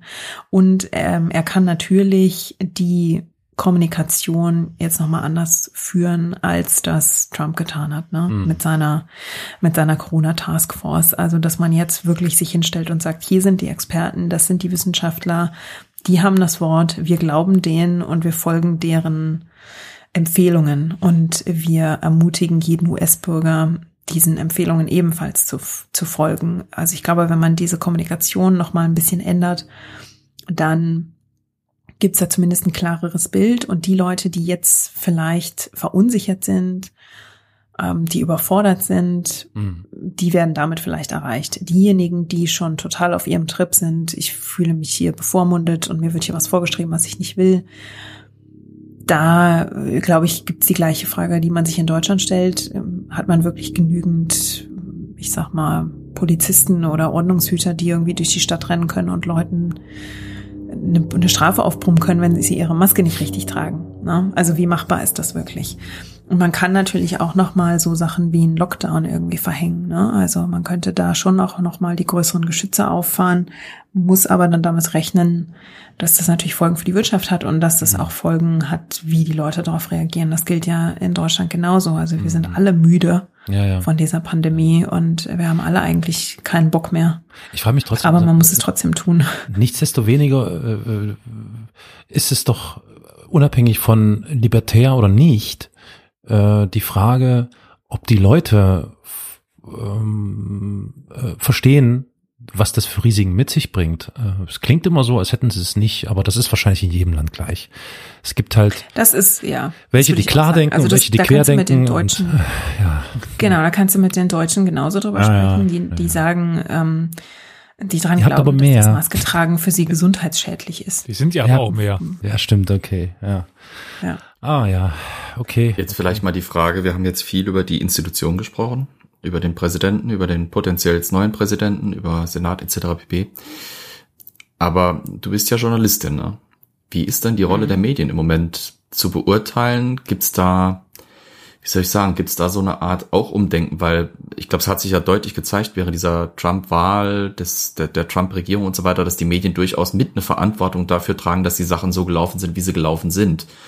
Ähm, empfindest du das so oder siehst du da ein Umdenken oder überhaupt eine gewisse Selbstreflexion, die vielleicht äh, positive Entwicklungen nach sich ziehen könnte in der Zukunft bei den Medien, sowohl amerikanisch als auch ausländisch, wie auch immer? Also ich glaube, da gab es eine erste Welle des Umdenkens schon unmittelbar nach der Wahl 2016, Mhm. wo, glaube ich, viele Medien sich erstmal damit auseinandersetzen mussten. Das galt sowohl hier für die inländischen Medien als auch für deutsche Medien oder ausländische Medien generell, dass man sich über Trump ja lustig gemacht hat und das nicht ernst genommen hat. Ne? Mhm. Und dann zum Beispiel diese Berichterstattung, wer sind diese Wähler, was, was treibt die an, was zieht die zu einem bestimmten Kandidaten, dass man die vielleicht nicht ernsthaft genug verfolgt hat.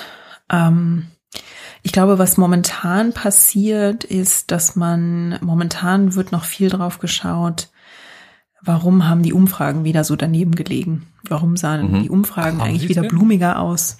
Ja, die sahen für, für Biden blumiger aus, als sie es tatsächlich waren.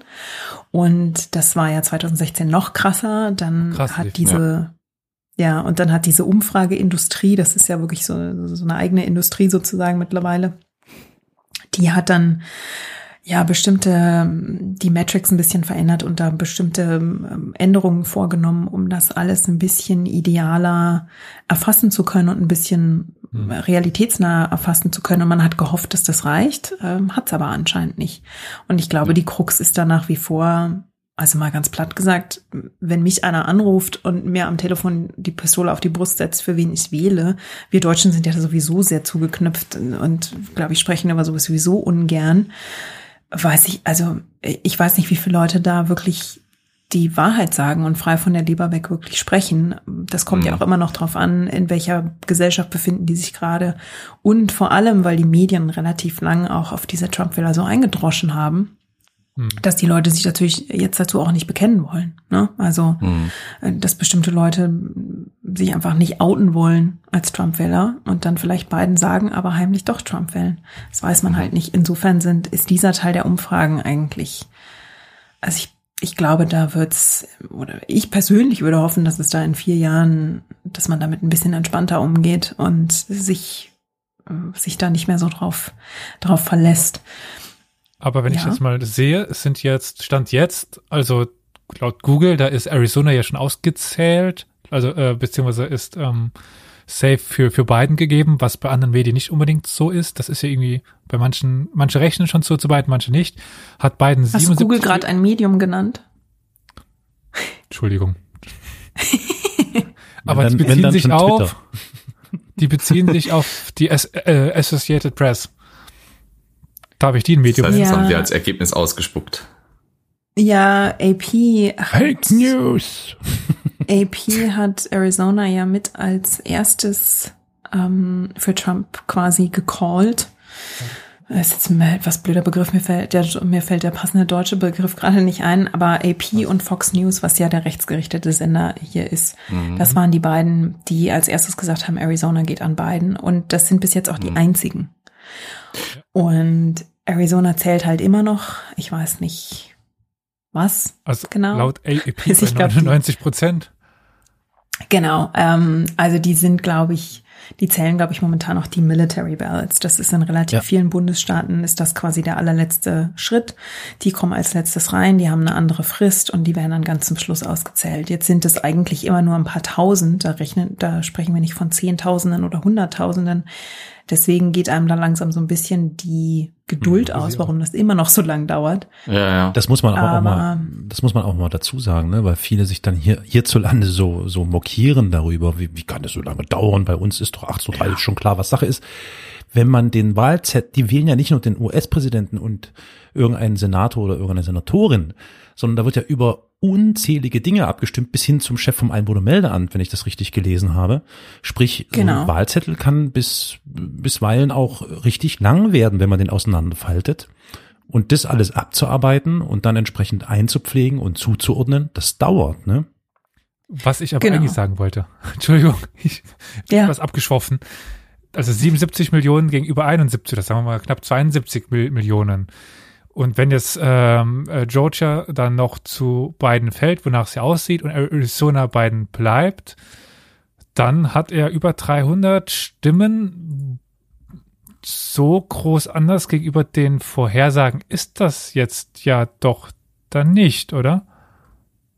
Also Ja. ich meine, es war knapp, es war knapp, aber ich meine, Arizona war doch irgendwie äh, eigentlich äh, Swing State, also es war unbekannt und der Rest, er hatte sogar welche geholt.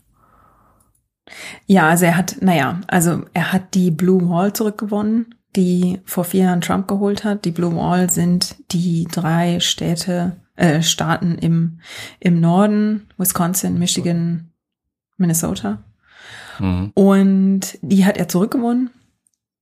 Und im, momentan, wenn es bei Arizona bleibt, ist Arizona der einzige Staat, der jetzt geflippt ist sozusagen. Also der jetzt ans andere, zum ersten Mal ans andere Lager gegangen ist. Also Arizona war das letzte Mal ein blauer Staat irgendwann in den 90ern, ich glaube 94 oder 96. 96, 96. Kann, kann gar nicht 94 gewesen sein, da war keine Bundestagswahl, äh, keine Präsidentenwahl. Bin ich der Einzige. Wir springen so viel, wir springen so viel zwischen den beiden Wahlsystemen. Da darf ich aber noch kurz nie, keine Frage, aber ein Einwurf und zwar äh, von einem äh, Zuschauer. Das einzige Gut in Deutschland hier am, äh, ist am Wahlende, dass um 18.01 Uhr äh, äh, Gott, das ist das Gut in Deutschland. Hier ist am Wahlabend um 18.01 Uhr das einzige ungeklärt, ob die FDP nicht drin ist oder äh, ob, ob sie drin ist. So, schön. Ja, also was man da auch nochmal im Hinterkopf behalten muss, das funktioniert ja auch wieder in jedem Bundesstaat selber, ähm, in jedem Bundesstaat unterschiedlich. Sprich, es gibt nicht nur unterschiedliche Fristen, bis wann zum Beispiel die Briefwahl da sein muss, bis wann die Military Ballots da sein müssen, sondern es gibt auch, der Wahlzettel sieht in jedem Bundesstaat anders aus. Die, die, die Dinge, über die abgestimmt werden, sind auch nochmal von Bundesstaat zu Bundesstaat unterschiedlich. Arizona hat zum Beispiel darüber abgestimmt, ob äh, Marihuana-Besitz jetzt ähm, mhm. legalisiert wird. Ja. Und ist, glaube ich, überall, wo es drauf stand, angenommen worden bisher, gell? Ja, soweit ich weiß, ja. Mhm. Und dann sind es ja auch freiwillige, aber trainierte Arbeiter, die diese Auszählung vornehmen. Mhm. Und auch das wieder, also manche Bundesstaaten haben Stimmzettel, andere Bundesstaaten haben zum Beispiel ja auch eine Wahlmaschine. Ne? Das ist auch immer noch unterschiedlich. Ja. Und dann ist es aber so, dass man könnte ja jetzt sagen, warum, es war ja von Anfang an klar, wir haben eine Pandemie, es wird mehr Leute geben, die per, per Briefwahl ja. wählen wenn es die Fristen gibt, dass man die Briefwahl erst am, am Tag der Wahl anfangen darf zu zählen, und das ist ja in einigen Bundesstaaten mhm. der Fall, dann muss ich doch da mehr Leute hinsetzen. So, dann verstärke ich das Team.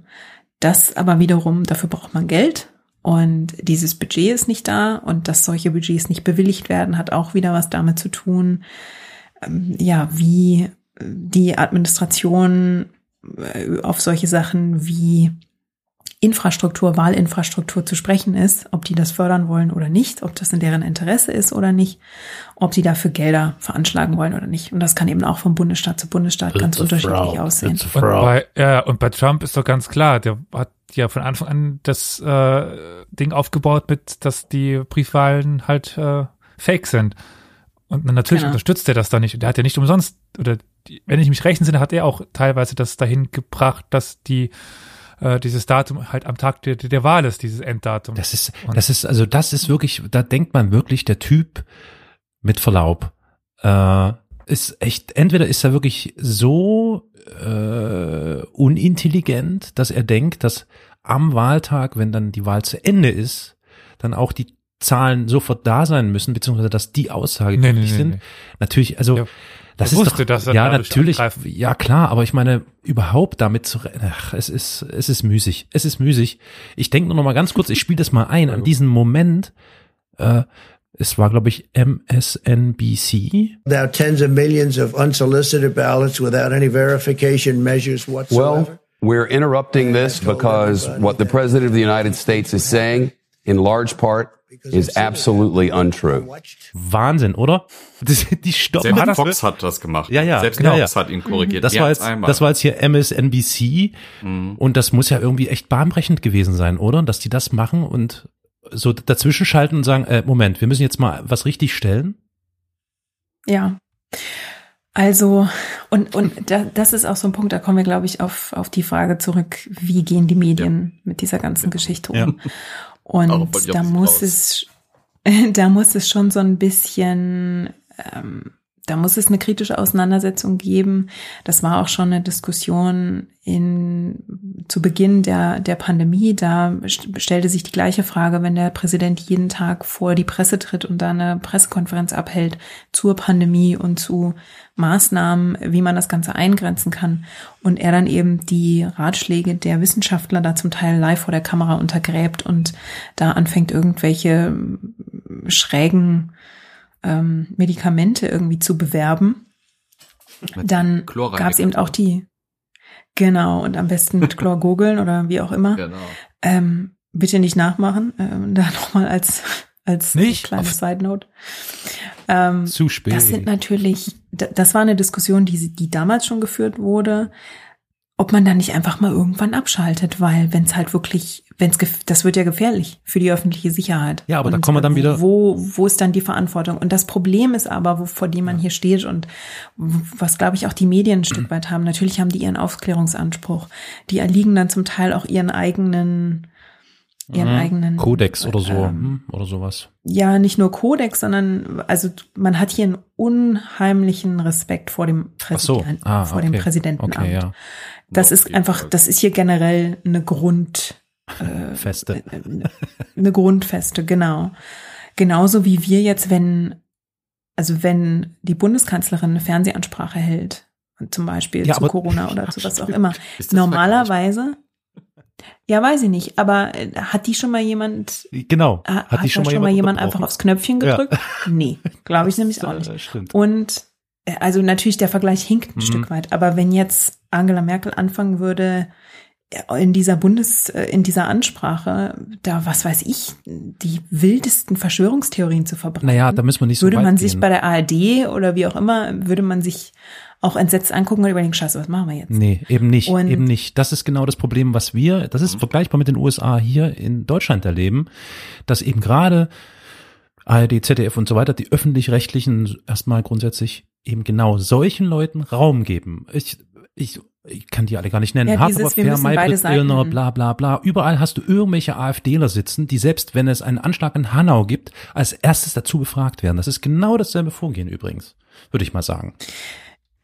Ja, ja, ich, ich verstehe, was du meinst. Also das, das ist eben dieses, dieses Denken, man muss beiden Seiten eine Stimme geben, worüber in Deutschland genauso berechtigt diskutiert wird, wie zum Teil auch hier in den USA. Also das ist schon eine Frage. Aber wie gesagt, also das sind AfDler, das ist klar, das ist ein Höcker, aber der Höcker ist kein Bundeskanzler. Ja. Und wenn der Höcker ein Bundeskanzler wäre, Kapitalsache. Ich meine, ich lade mir den Typen ein, mit dem ich am ehesten klar, Einschaltquoten kriege und die Leute Ja. schalten von beiden Lagern ein, wenn ich den kontroversen Kandidaten habe.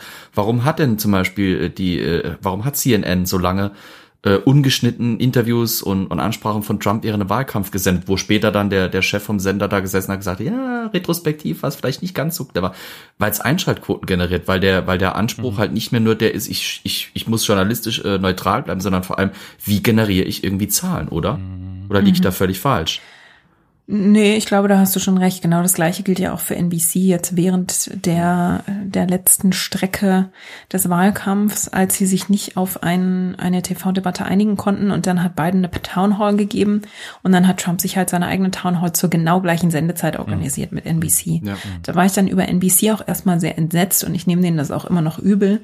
Jetzt muss man bei NBC dazu sagen, dass die einer der Trump-kritischsten Sender sind und dass die damit die einmalige Chance hatten, den jetzt auch wirklich mit Fragen zu konfrontieren, die eben keine weichgespülten Fragen sind. Nichtsdestotrotz kann mir keiner erzählen, dass da nicht auch die Überlegung mit reingespielt hat, wie viele Leute schalten es ein, weil im Vergleich, also da müsste man jetzt mal auf die Zahlen gucken, das wäre interessant. Im Vergleich müsste man mal schauen, haben die Leute jetzt eher die Trump-Show eingeschaltet oder die beiden Town Hall, von der man weiß, dass sie staatsmännisch sein wird und sich an die Regeln hält. Aber will man nicht viel eher sehen, wie sich Trump vor laufender So Kamera. Genau. live zerlegt. Und genau das ist eben das Problem. Also was die Fernsehsender hier anbelangt und mit denen habe ich, egal ob das CNN ist oder, oder MSNBC oder wie sie alle heißen, mit denen habe ich eigentlich generell fast allen ein Problem, weil ich, ich finde, dass die Nachrichtensendungen hier dann doch sehr stark eine Entertainment-Komponente mittlerweile beinhalten Ja, und das ist der Politik einfach, der Politikberichterstattung einfach nicht zuträglich, aber das hat halt wieder damit zu tun, dass das Land einfach, das ist jahrzehntelang so konditioniert Mhm. worden. Ich meine, die, die TV-Debatte selbst wurde hier erfunden. Ja. Und äh, da das war so einer dieser, dieser Schritte, die den Wahlkampf immer mehr zum Spektakel gemacht haben. Und die Leute haben halt keinen Bock, sich ein, ein, äh, jetzt ein Programm durchzulesen von einem Kandidaten. Geschweige denn von der Partei oder so. Ne? Ich, ich, während der Wahlnacht dachte ich mir auch so, und als das dann immer mehr so aufgebläht wurde und Show und keine Ahnung, habe ich mich unglaublich an, ich, vielleicht die älteren Semester kennen diesen Film Rocky 4 erinnert gefühlt, wo der, der Russe, gespielt von Dolph Lund, Lundgren oder Lundgren und äh, äh, ähm, Apollo Creed, gespielt von, keine Ahnung, wie er jetzt heißt, ähm, gegeneinander kämpfen, also Russland gegen USA.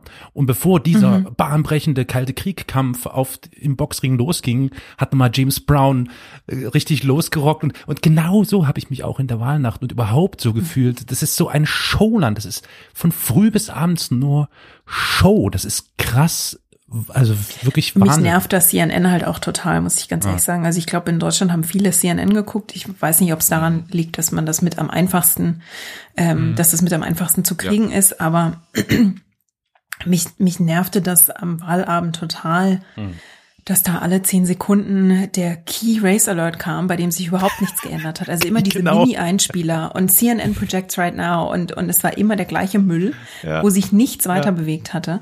Und also wir haben dann ähm, NBC geschaut und das, da war das entspannter. Also bei CNN war das auch so, dass deren Datentyp da im Prinzip, ähm, also der John King hat einem, also nichts gegen John King persönlich, aber ich fand, mir kam da der Service ein klein bisschen zu kurz. Also der hat mir halt die, die Zahlen auf der Karte vorgelesen, Danke, die kann ich auch selber lesen. Ja. Bei NBC, äh, bei NBC konnte mir der, deren Infografiker und Datenanalyst auch noch sagen, auf wie viele, auf wie viele Stimmen warten wir jetzt noch? Wie viel ist tatsächlich ausgezählt? Wenn wir das jetzt runterbrechen, was davon sind Stimmen, die heute eingegangen sind? Was davon sind Briefwahlstimmen? Solche Geschichten. Also der, der hat dann relativ easy auch live mal schnell sich im Kopf irgendwas überschlagen und da Okay, irgendwie eine kleine Rechnung angestellt. Und äh, für mich hatte das ein bisschen mehr Content. Also die haben das meiner Meinung nach besser gemacht. Aber mhm. ähm, generell, ich, also das ist ja für uns, klar, wir kennen Maybrit Illner, aber jetzt stell dir mal vor, du hättest ein, du hättest den ganzen Tag lang nur diese Gruppen, in denen vier, fünf Leute zusammensitzen ja, und den ja, ganzen genau. Tag drüber labern, ja, was in Berlin jetzt im Bundestag, äh, im, im Parlament äh, mhm. mit der Kanzlerin passiert ist, das ist ja zum Teil eigentlich auch Polittratsch, muss man ja auch mal so also sagen. Also wie Phoenix quasi bei uns. ja. Ich halte mal, ich halt mal Phoenix gegenüber Stimmt. von CNN und so weiter. Hei, hei, hei. Aber dann kommt ja, okay, da ist Phoenix dann, kommt die Bild und sagt, hör mir auf mit der Bild. Die Kanzlerin war einkaufen. Bild TV gibt es ja inzwischen auch, ist ja auch ein Mediensender. Habt ihr die neue Werbung genau. gesehen für die Amazon-Serie? Äh, nee. Welche? Sei froh. Amazon hat eine Doku über die Bild produziert. Ach du Gott. Oh, oh Gott. Oh Gott, nee. Unter anderem einer der Einspieler, warum glaubt ganz Deutschland diesen Wuschelkopf? Und das könnt ihr mal euch äh, glauben, wer dieser Wuschelkopf ist. Äh, Boris Johnson. Tingle Bob? Nein. Pumuckel? Schwarze Haare. Im, Im Frühjahr produzierte Doku. Äh, Wuschelkopf. Roy Black. Thorsten. Ach nee, jetzt. Oh, oh, oh, ja, Thorsten. Ein, ein ähm, Julian Reichelt steht dann wütend auf und fragt sich, warum glaubt ganz Deutschland diesem Wuschelkopf? Oh, Wissenschaft ist eine Vielleicht. Meinung. Ja, genau. Vielleicht, weil er der qualifiziert ist, der Mann ist, den wir dafür haben. Also. Ja, und das, da, da sprichst aber was an, ne, wo mir, wo mir dann in Deutschland mit der Bildzeitung genauso die Hutschnur hochgeht, weil das zum Teil einfach wirklich brandgefährliche Argumentationsstränge sind, die man da aufmacht. Und Argumentationsstränge. Also ich, ich weiß nicht, ob, ob man noch ein besseres Beispiel brauch, bräuchte als hier, äh, wo man sehen kann, wohin einen das bringt, wenn man der Wissenschaft nicht glaubt. Also ja. in, sowohl in Bezug ja. auf, auf Klima als auch in Bezug auf ähm, sowas wie, wie öffentliche Sicherheit, also Gesundheitsfragen. Da finde ich, da, da hat er sich hinzusetzen Gott, und den Mund zu halten, weil das, mal, da, dem geht's halt um, um Einsch Einschaltquoten und ums, ums Geld mhm. machen, mhm. aber das ist für mich unmoralisch und es hat für mich auch mit, das verstößt aus, aus meiner Sicht, der Presserat wird es vielleicht anders sehen, aber aus meiner Sicht ist es auch unethisch, aber. Mhm. Aber da kommt ja noch Gott ins Spiel. Gott. Gott. Wie kann äh, In Deutschland glaube ich nicht so sehr. Ne? Nein, nein, in den also, USA natürlich. Gott. Wir haben alle die Bilder ja. gesehen von diesem äh, Teleprediger. Telepredigerin. Äh, Paula White. Ja, Die das Paula auch, White. ich- Alter, die ist ja, das, die geht ja so ab, die Frau. Also falls ihr nicht wisst, worum es geht, dann äh, gebt mal Paula White ein und dann kommen dann so verschiedene Videos, wo die Wie heißt während der Auch Wahlnacht der oder danach, Prediger. Ja, der Prediger. wie sie heißt der nochmal? für den Sieg von Trump äh, betet, President. rhythmisch. Ah. Paula White übrigens, die, die, die, wie heißt das denn, die spirituelle Beraterin von Trump. Eine, äh, eine, ich würde sagen schon eine fundamentale Evangelikale, oder? Auf jeden Fall eine fundamentale Christin. Ziemlich abgefahren, ziemlich strange. Und ich glaube, das spielt ja auch mit eine große Rolle in den USA. Der Glauben oder der Glaube, Ja, die Religion. ja, das ist ein Hexenkessel. Das ist ein ganz heißes Thema. Dann schmeiß ich noch den Namen Kenneth. Copeland rein. Ah, Ja. Oh, Ah. oh, Aber oh. ich bin Ja, aber die ganze Typ, Zeit, wir haben Alter. eine Frage, wir haben eine Frage. Oh ja. Oh je. Ja. Beziehungsweise nochmal ein anderes Thema, über das wir diskutieren sollen. Ich habe schon ein bisschen im, im Chat währenddessen mitdiskutiert, von einem Zuschauer Ja. eingebracht, der nochmal nach dem Mailvoting äh, nachgefragt hat. Wir hatten wohl irgendwann dort, das in einem Nebensatz erwähnt und dann meinte, soll das heißen, dass das Mailvoting kein Probleme, äh, gar keine Probleme hat. Dann meinte ich darauf, weil mir war es nicht be bekannt, aber ich frage euch denn gleich. Und dann hat er noch eine Liste mitgeschickt von Wikipedia. Die habe ich dann ganz schnell mal überflogen. Äh, und das sind halt so Klassiker wie verloren, verstrudelt, falsch aufgemacht, man kann die Unterschriften nicht lesen und so weiter. Also so ganz normale Probleme, die auch jeden betreffen können. Also das ist jetzt nicht so, dass dass die Demokraten sind, die das extra machen. Und habe dann auch eingeworfen, dass die meisten Bundesstaaten ja noch in republikanische Hand sind. Und das sind ja die, die die Wahlen organisieren, oder? Jein. Lass mich mal überlegen. Also hier in, hier in Arizona ist es zum Beispiel so, dass die Stimmzettel und die Auszählung unterliegt generell dem Secretary of State. Und der Secretary of State ist interessanterweise hier eine Demokratin, obwohl der Bundesstaat republikanisch ist. Also da kann man nicht immer diesen Rückschluss ziehen. Okay. Jetzt weiß ich nicht genau, ob der, der Hörer oder die Hörerin jetzt bei der Frage die Unterscheidung macht, ähm, ob, ob die Frage bedeutet, gibt es Reports, dass tatsächlich es Unstimmigkeiten gibt bei der Briefwahl. Da wurde bis jetzt alles einstimmig mit Nein beantwortet. Also alle Berichterstattung, die man dazu findet von Medien, die keine Verschwörungsmedien sind. Es gibt bisher Welche keine Hinweise. es gibt bisher keine Hinweise, dass irgendwo äh, gemogelt wurde, ob im kleinen oder im großen Umfang. Selbst, selbst Es Rudi gibt- Giuliani zwischen Feuerschlauch, äh, zwischen Gartenschlauch und Feuerwehr, äh, Feuerlöscher konnte da nicht großartig viel mehr liefern als Eben, das ist auch schon mal ein Zeichen. Wenn die was Ja, hätten, würden ja. sie damit auch ganz Ja. groß rumkrakeln. Hätte fünf Nicht, War da nicht- bringen können.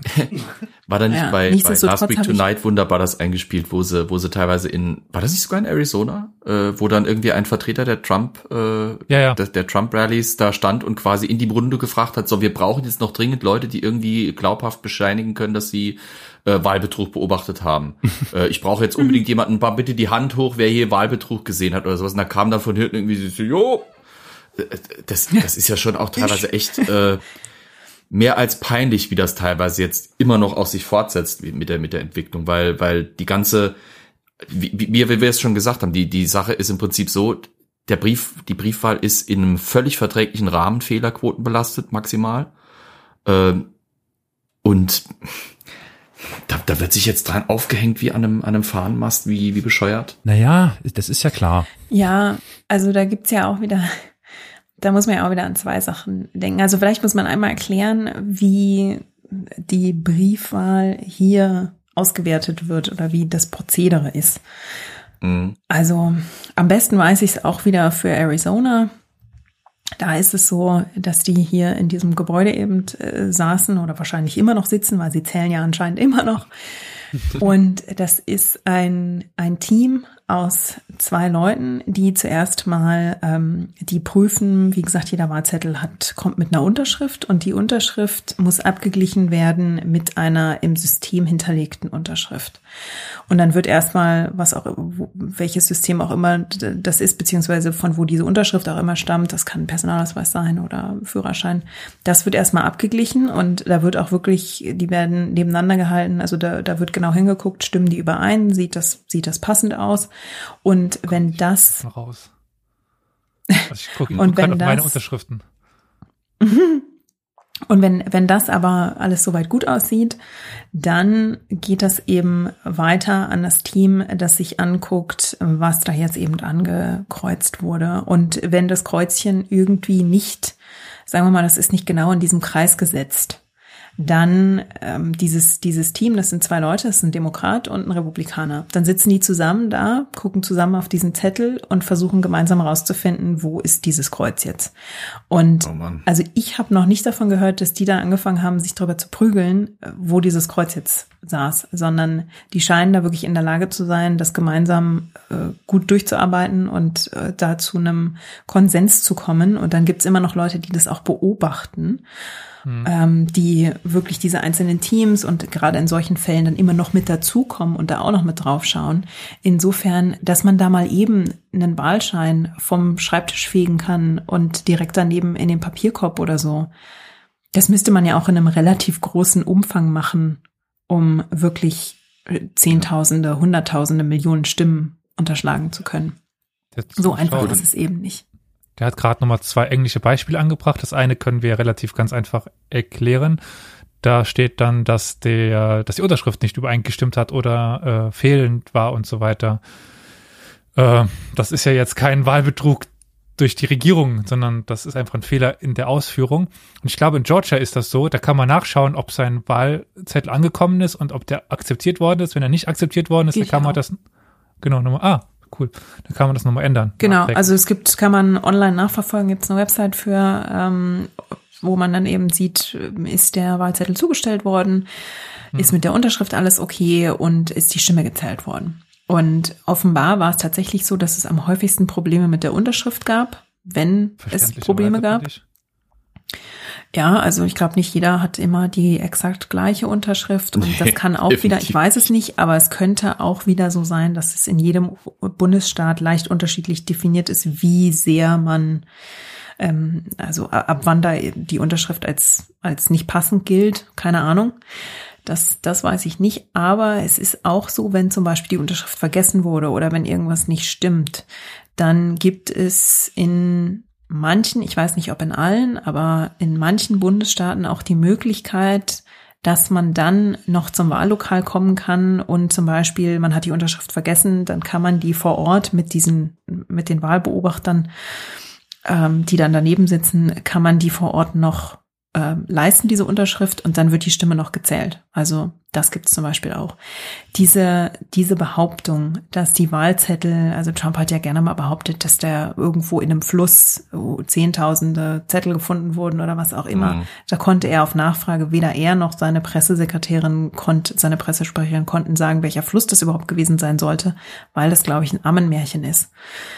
Und genau das Gleiche gilt meiner Meinung nach auch für Behauptungen, wenn es sie denn gibt, dass entweder Stimmen für Biden eingeschmuggelt wurden oder Stimmen für ihn irgendwie unterschlagen wurden. Ich weiß nicht, wo ich den Vergleich gehört habe, aber irgendwer meinte, also eine, eine Gruppe, die es schafft, die Wahl so dermaßen zu, ähm, zu beeinflussen, dass, also im Fall von, von Biden, wenn er eigentlich verloren hätte, wäre es dann nicht praktisch, diese Regierung zu nehmen, weil die so gut organisiert wäre, dass sie mit Covid viel besser klarkommt. Aber das ist jetzt nur ein Ja gut, das, das ist auch wieder eine, das ist auch wieder dann ähm, eine, eine, ein zynischer Blick da drauf. Also nichtsdestotrotz, egal in, in welche Seite eine Wahl, ähm, eine Wahl, jetzt fehlt mir schon wieder das Wort, manipulieren würde, ähm, am Ende ist das ein Megaschaden für die Demokratie. Also da wäre es egal, welche Seite sich da in Wahlmanipulation ergangen hätte, dann wäre das im Prinzip das Ende der Demokratie. Also das muss man, glaube ich, so klar einfach nochmal in den Raum stellen. Ja, aber spannenderweise stellt sich im Moment so dar, dass eine Verschwörung, die nötig wäre, um effektiv Wahlbetrug zu betreiben, wie es zum Beispiel Trump jetzt den Demokraten unterstellt, dass die so groß wäre, dass er schon wieder nach diesen wunderbaren äh, ja. Berechnungen, wie wahrscheinlich ist es überhaupt, dass sowas funktionieren würde, ohne dass es aufliegt, dass das nicht möglich ist. Äh, und gleichzeitig, dass, dass wiederum die Behauptung beziehungsweise die reine Andeutung, dass dieser Prozess eben so fehlerhaft sei, wieder angedeutet wird, wieder behauptet wird, dass der die Demokratie mindestens genauso schädigt, wie hm. wenn es eben so wäre, der Wahlbetrug es würde. Hm. Das ist das Bittere, dass man quasi jetzt durch diese Situation geht und so oder so verliert die Demokratie auf jeden Fall in irgendeiner Form. Ja, ich mhm. denke da an Viktor Klemperer, ne? So kleine Dosen. Ja. Mhm. Kleine Dosen immer wieder, bis die Menschen immer mehr Gift in sich tragen. Und ja, das Ergebnis könnte dann eben unter Umständen sein, dass ich glaube, das ist auch so ein bisschen mein Gefühl, was ich habe. Ich meine, wir sind jetzt alle so ein bisschen, also ich weiß nicht, wie es euch geht.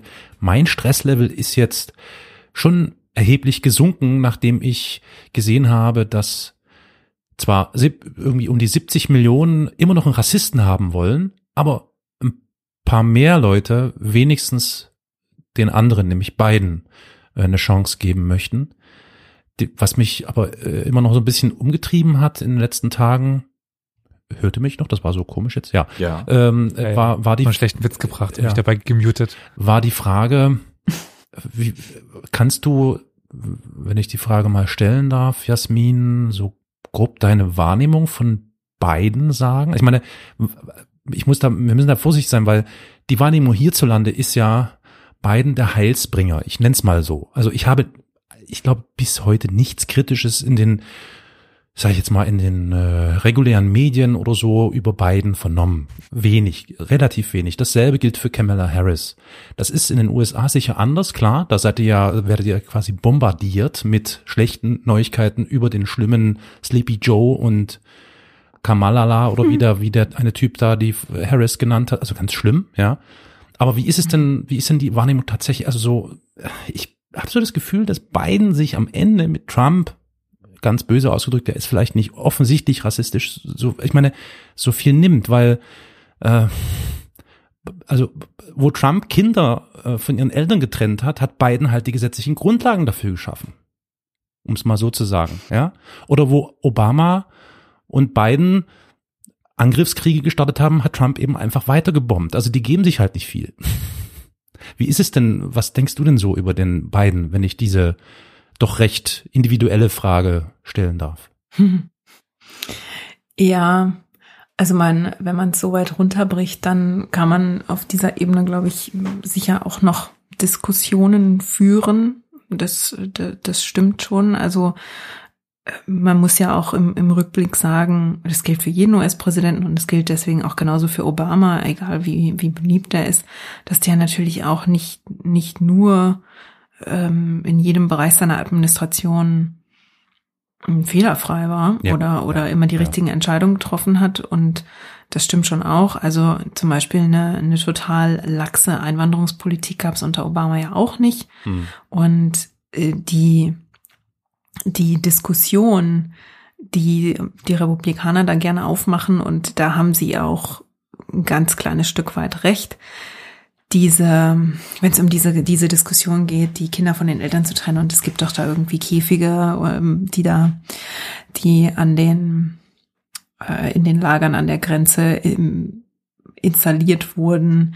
Das sind Sachen, die sind unter Obama installiert worden. Die sind unter Obama nicht zu diesem Zwecke genutzt worden, mhm. aber Teile dieser Infrastruktur und Teile der Regeln, der Grundlagen, da hast du völlig recht, sind zum Teil unter Obama geschaffen worden.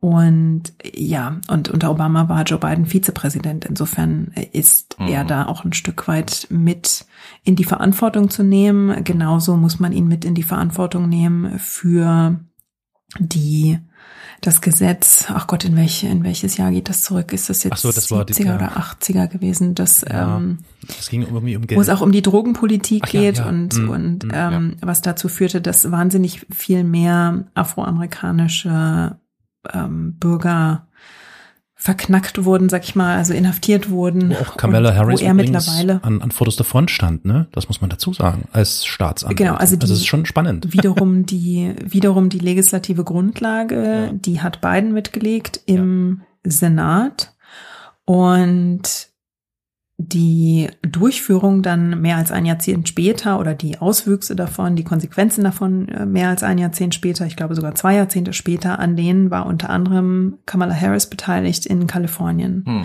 als Staatsanwältin, äh, als Staatsanwältin, das, das stimmt. Und was man, glaube ich, sagen muss, also äh, Biden der Heilsbringer, ich, ich glaube generell, ich glaube, die Leute sind alle so in Europa und in Deutschland so erschrocken und so müde ja. von Trump, dass man sehr versucht ist, da jetzt große Label drauf zu pappen. Aber bei euch auch schon, oder? Also bei euch in den USA auch schon. Ich glaube, man hat sich jetzt nach den Primaries dann, das war dann halt der Spitzenkandidat, auf den hat man sich dann versteift, aber ich glaube, wenn man noch mal so ein bisschen graben würde und die Leute, wenn die sich alle ein Stück weit beruhigt haben, mhm. wenn man mit denen noch mal spricht. Ich glaube schon, äh, dass so einige zugeben werden, dass es nicht, es war der sichere Kandidat, aber es war nicht der stärkste Kandidat. Wenn man auf die Primaries zurückguckt, gab es sehr interessante Kandidaten da am Rennen, die waren alle jünger und man ist jetzt am Ende mit dem alten weißen Mann wieder ins Rennen gegangen. Warum? Weil der die sichere Bank war. Mhm, also mhm. in dem Fall nichts dagegen, dass er ein Mann ist, nichts dagegen, dass er, äh, dass er über 70 ist oder eigentlich schon näher an der 80 als der 70. Ähm, und, und dass er, dass er weiß ist, das ist alles für sich genommen eigentlich gar nicht so das Problem. Mhm. Aber im Vergleich zu den anderen Kandidaten, die dort bei den Primaries auf der Bühne standen, und das waren, glaube ich, fast 14, 12, also es war eine Rekordzahl, mhm muss man im Nachhinein so ein bisschen sagen, schade, dass, dass das eigentlich, dass er am Ende derjenige war, auf den man sich geeinigt hat. Ähm, einfach weil er tatsächlich, es ist Establishment, wenn man sich ne? das, ja, ja aber das, und, das demokratische man, Establishment. Ja, natürlich, halt, ne? klar, klar. Genau, weil es natürlich wieder das darum sich aber ging, vom man hat republikanischen Angst kaum davor. unterscheidet. Ne? Ja, exakt. Also außer vielleicht jetzt in einigen Ja. politischen Auswüchsen, aber vom das ist das das sind genauso reiche äh, die in denselben Branchen rumhängen wie die Republikaner, die halt nur vielleicht in manchen Sachen ein bisschen gemäßigter sind Hm. oder gemäßigt erscheinen wollen. Aber unterscheiden tun sich ja unterm Strich nicht wirklich. Ne? Hm. Das ist ja auch das Argument, in Anführungsstrichen, wenn man es so will, Ja. mit dem Trump eine lange Zeit landen konnte, mit diesem Ich werde den Sumpf trockenlegen. Ja. Da waren ja die Demokraten wie die Republikaner quasi gleichermaßen irgendwie gemeint, wenn man ihm Mhm. überhaupt so viel Tragweite unterstellen will. Und am Ende geht's ja wieder darum, dass man sich die Macht erhalten will, Ja. Ja. aber nicht unbedingt das Land grundlegend verändern. Ja. Und genau deswegen wurden dann eben auch so Kandidaten wie Bernie Sanders wieder mehr oder minder eingefangen. Ne? Was eigentlich mit der Und Kaiser Cortez? Ist die irgendwo noch? Nee, ne? Also die war. Die, Naja, die ist ja Abgeordnete im Repräsentantenhaus Aber- und die hat Bernie Sanders Mhm. unterstützt. Ja, aber wird die mal irgendwann? Präsidentin? Was denkst du? Uff, das äh, weiß ich nicht. Das kann ich dir nicht sagen. Also Sie ist zumindest Sie so laut gewesen wie Trump bisher. Also sie war immer sehr, sehr umtriebig, sehr umtriebig. Ordentlich Ja, die, Kacke hat gehauen. die ja und die ist auch also die ist eine sehr eindrucksvolle interessante Frau. Ich glaube, es kann nicht schaden, wenn sie noch ein paar mehr Jahre Erfahrung sammelt und vielleicht nicht immer ganz so laut Ja. ins, Genau. aufs Podium tritt. Also ich glaube, damit hat sie jetzt einen sehr guten Start hingelegt, aber ich weiß nicht, ob das Mhm. für eine jahrzehntelange Politkarriere wirklich funktioniert. Mhm. Weil sie manchmal ja Ist schon ein bisschen auf Krawall gebürstet ist. Die ist Quereinsteigerin, die war Bartender in New York, genau. Genau, die ist quasi Und, in dieser also- in dieser Welle der Motivation äh, nach nach Trump irgendwie quasi da aufgekommen. Mhm. Genau, genau. Aber was man, glaube ich, zu Biden und Harris nochmal Ja. noch mal sagen muss oder sagen kann, also was meine persönliche Meinung ist, ich finde sie beide nicht die idealsten Kandidaten. Mhm. Und ich, also ich freue mich total, dass Ja. eine, dass eine, eine Frau, äh, das heißt ja im, wir haben im Deutschen dafür kein schönes, kein schönes Äquivalent. Äh, POC. Sie ist ja Woman of Color, weil sie, sie ist ja nicht streng genommen nicht Afroamerikanerin. Sie hat ja. Ja, stimmt. äh, die Eltern Südwestpazifisch. kommen ja aus, genau, aus Indien und Jamaika, glaube ich, wenn ich es richtig in Erinnerung habe. Und Geboren ist irgendwie auf ähm, irgendeiner dieser amerikanischen Inseln im, äh, im Pazifik, die die damals den Japanern Genau. haben.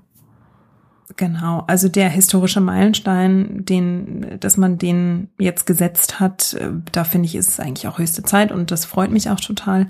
Und bei solchen Sachen ist, ist ja aber immer das Problem, dass man dann sehr vorsichtig sein muss, wenn man dann ähm, die Leute damit halt gleich auch überhöht und ja. dann wird es wieder ein bisschen schwierig zu sagen, da gibt's auch Schwächen ja. oder die sind vielleicht nicht ja. nur positiv. Das heißt gar nicht, dass ich ihr, also ich bin die letzte, gerade auch wenn man über meinen Podcast nachdenkt, ich bin die letzte, die von Frauen, die, die Frauen in den Schatten drücken will.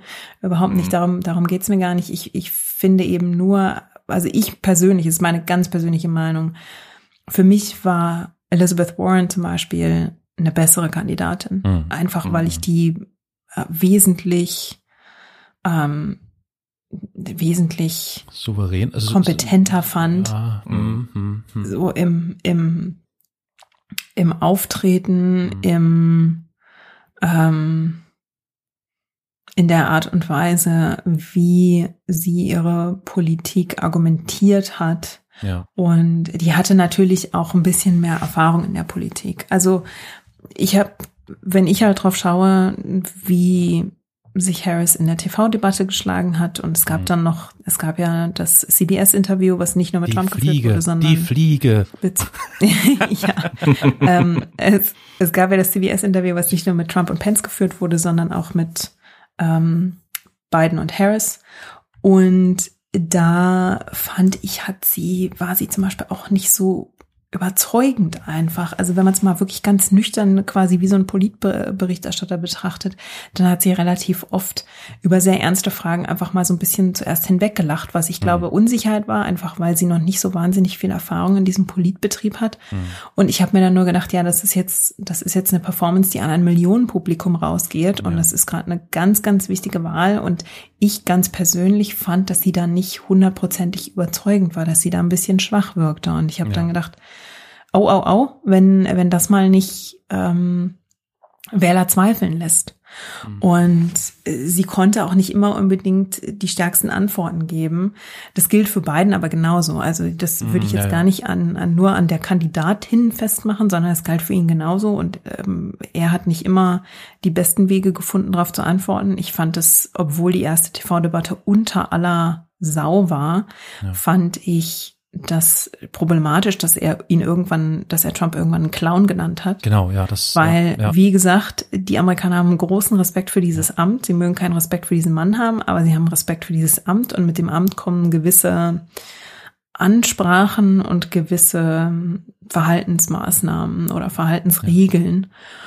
Und den Präsidenten dann als Clown zu bezeichnen, das hat, glaube ich, auch nicht jedem das, Wähler das wahnsinnig gut gefallen. Sehr arrogant, ja, kam arrogant drüber, ja, hochnäsig. Und, und so. also drüber, drüber zu lachen, was irgendwann auch schon ein bisschen wie so ein verzweifeltes Lachen kann, ja.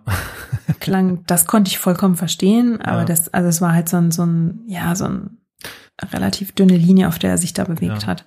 Und man muss eben auch dazu sagen, wenn man beide wirklich Englisch ohne Übersetzung sprechen hört, wenn man sich die die Reden anschaut, ähm, Gott, sie sind sehr einfach, oder? Halt nicht immer einfach. so einfach. Ja, ja, also er ist kein Redner wie Obama. Wir sind, glaube ich, alle noch nee, unsere gut, jüngste ja. Erinnerung mhm. an, an einen tollen Redner, an einen tollen demokratischen Kandidaten ist Obama. Und der war einfach ein herausragendes Redetalent. Insofern muss man da, glaube ich, auch sagen, ähm, da legen wir gleich die höchste Latte an. Vielleicht müsste man zurückgucken ja. auf Bill Clinton, ähm, aber eben auf, auf demokratische Präsidenten oder, ja. oder Kandidaten davor. Ich glaube aber auch, dass Biden, finde ich, und ich glaube, dass Politberichterstatter da auch in den deutschen Medien vielleicht irgendwie, das ist ein Thema, was wir nicht wirklich thematisieren. Hm. Wann sind Leute zu alt für die Politik? Also hm. wann ist wirklich diese geistige Schärfe, wann fängt die an, so ein bisschen ähm, so ein bisschen wegzurutschen. Und mhm. man hat wirklich manchmal, wenn man ihm, glaubst du? Äh, also ich, ich finde es insofern spannend, als dass wir jetzt, also bei mir im Umkreis, das ist jetzt aber eine eher persönliche Sache, aber im, im Familien- und mhm. Bekanntenumkreis habe ich erstaunlich häufig jetzt schon diesen Spruch gehört, ach Gott, endlich ist Trump weg, das ist Punkt eins. Punkt zwei ist, ah ja, der Biden, der ist zwar schon ein bisschen alt, aber wir hoffen ja eh alle, dass der quasi nach kurzer Zeit, halbes Jahr, dreiviertel Jahr, fröhlich, hallo Hund, äh, dass der fröhlich ins Gras beißt und dann Weg für die, für die Kamala Harris macht.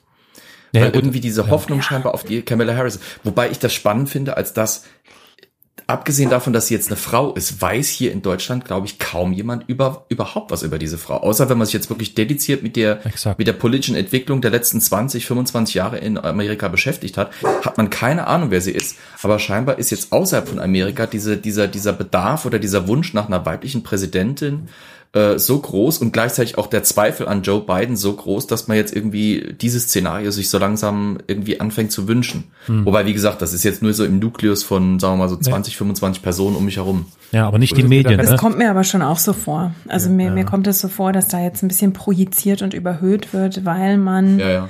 ähm, ja sich wirklich, weil man die die Idee so toll findet. Also wenn man Ja. zum einen jetzt eine Frau im, im Amt der Vizepräsidentin total toll findet und auch die Idee, dass sie äh, ins, ins höchste Amt aufsteigen könnte, sollte Biden in den vier Jahren nicht mehr nicht mehr Obama. regierungsfähig sein. Genau. Bei Obama war ja auch der Faktor, oh, schwarzer Präsident. Wow. Wobei, wie, Abgesehen davon, dass er genialer redet. genau, genau, wie es, wie es Jasmin schon sagt, also der Obama war ja wirklich ein Redner vom Herrn. Und seine Deutschland, Politik kann man aber streiten. Und in Deutschland wurde ja für Biden meistens als wichtigstes Argument vorgebracht, er ist nicht Trump. Genau, exakt. ja, exakt. Also das wichtigste Argument Ja, für Biden ist, Ja. er ist nicht Trump. Und damit damit hat er auch Man hat im aber auch selbst Vorwahlkampf- gespielt. Genau, damit hat er im Vorwahl Vorwahlkampf in den Primaries selbst Wahlkampf gemacht, dass er gesagt hat, Stimmt. Ja. ähm, er führt die Obama-Linie fort. Und das ist dann, als er als er zum Kandidaten, zum offiziellen Kandidaten erklärt wurde, ist das verschwunden. Weil, das darf man auch nicht vergessen, die Primaries liefen nicht wahnsinnig stark für ihn. Also da lag er, er war fast weg vor dem Fenster und hat dann im Super Tuesday aufgeholt. Und das war meiner Meinung nach auch schon ein Zeichen dafür, dass die Leute eigentlich sich gewünscht hätten, dass da was passiert. Also die waren zu begeistern für jemanden wie Pete Buttigieg und ähm, So für zum Teil auch für ja und zum Teil auch für für Beto aus aus Texas, Beto O'Rourke und ähm, Mhm. das waren alles junge Gesichter.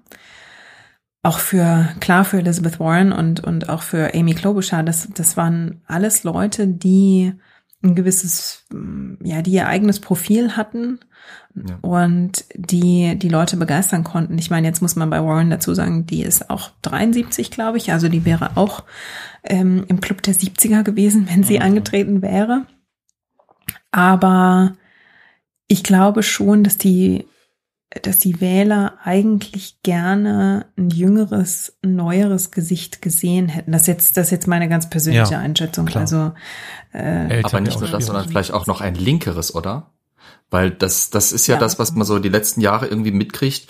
Die amerikanische Politik, die, die Tagespolitik, so wie es eben geschieht, wie es verabschiedet wird, wie es durchgeführt wird, ist extrem rechts in vielerlei Hinsicht. Also wir haben die letzten Jahre ja viele Rückschritte quasi erlebt. Äh, und gleichzeitig ist die Bevölkerung, wenn man den ganzen Umfragen, die es halt so gibt, glauben kann, äh, wesentlich linker, als es auch das Bild, das wir jetzt als Europäer vom Amerikaner generell so haben, eigentlich, eigentlich darspielt, also widerspiegelt quasi.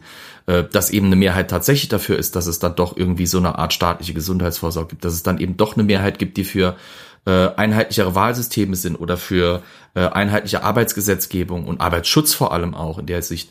Und das, das, das Zynische quasi an den Demokraten ist ja quasi, dass sie jetzt zwar mit Joe Biden äh, wieder gewonnen haben, aber unterm Strich ja doch nicht das liefern konnten, was die Wähler eigentlich oder was die Hm. breite Masse der Wähler eigentlich von ihnen erwartet, oder? mh, Darf ich da ein kurz, Stück weit schon, ja. darf ich da kurz, äh, weil ich glaube, das ist auch tatsächlich so, wie wir es ja schon so ein bisschen angerissen haben, vollkommen egal, ob es sich um die Republikaner oder um die Demokraten handelt. Letztlich reden wir hier tatsächlich über Politik-Establishment. Wenn ich sehe, welche Gesetze da platt gemacht wurden, und zwar äh, im Unterhaus, wo die Demokraten die Mehrheit haben, ja, von Ja. den eigenen Leuten platt gemacht, dann weißt du, dass ganz viel ähm, was wir jetzt so in den letzten Wochen, Monaten, also quasi in den USA eineinhalb Jahren, was wir erlebt haben, ist nichts anderes als ein Empörungscrescendo. Also es ist Ja. viel Fassade und bedauerlicherweise verhältnismäßig wenig Substanz. Und da natürlich klar, dass die Menschen dann schon irgendwann den Rand voll haben und sagen, ey, ich brauche jetzt was Junges, was Frisches, ich brauche, da ist vielleicht gerade Obama als erster schwarzer Präsident so eine, wirklich so eine Hoffnungsfigur für viele gewesen. die dann gedacht haben, okay, also wenn ein schwarzer Präsident werden kann, der auch noch so reden kann, das sowas in der Art, so ein Erwachungsmoment. Und ich glaube, naja, das haben wir halt nun zum Glück mit Trump nicht, hoffentlich nicht mehr. Und mit beiden Für wahrscheinlich, beiden für beiden wahrscheinlich eher auch nicht. So. Aber Entschuldigung, ich wollte, äh, eigentlich war die Frage ja an Jasmin gerichtet. Sorry. Entschuldigung. Was war die Frage? Oh je, Mittelteil. kriege ich das nochmal zusammen. Ähm, ja gut, im Ach so, Kern die im Prinzip linksgerichteten, ist die linksgerichteten. Genau, dass die halt nicht nur junge Gesichter, sondern dass die halt auch eben eine linkere Politik wollen.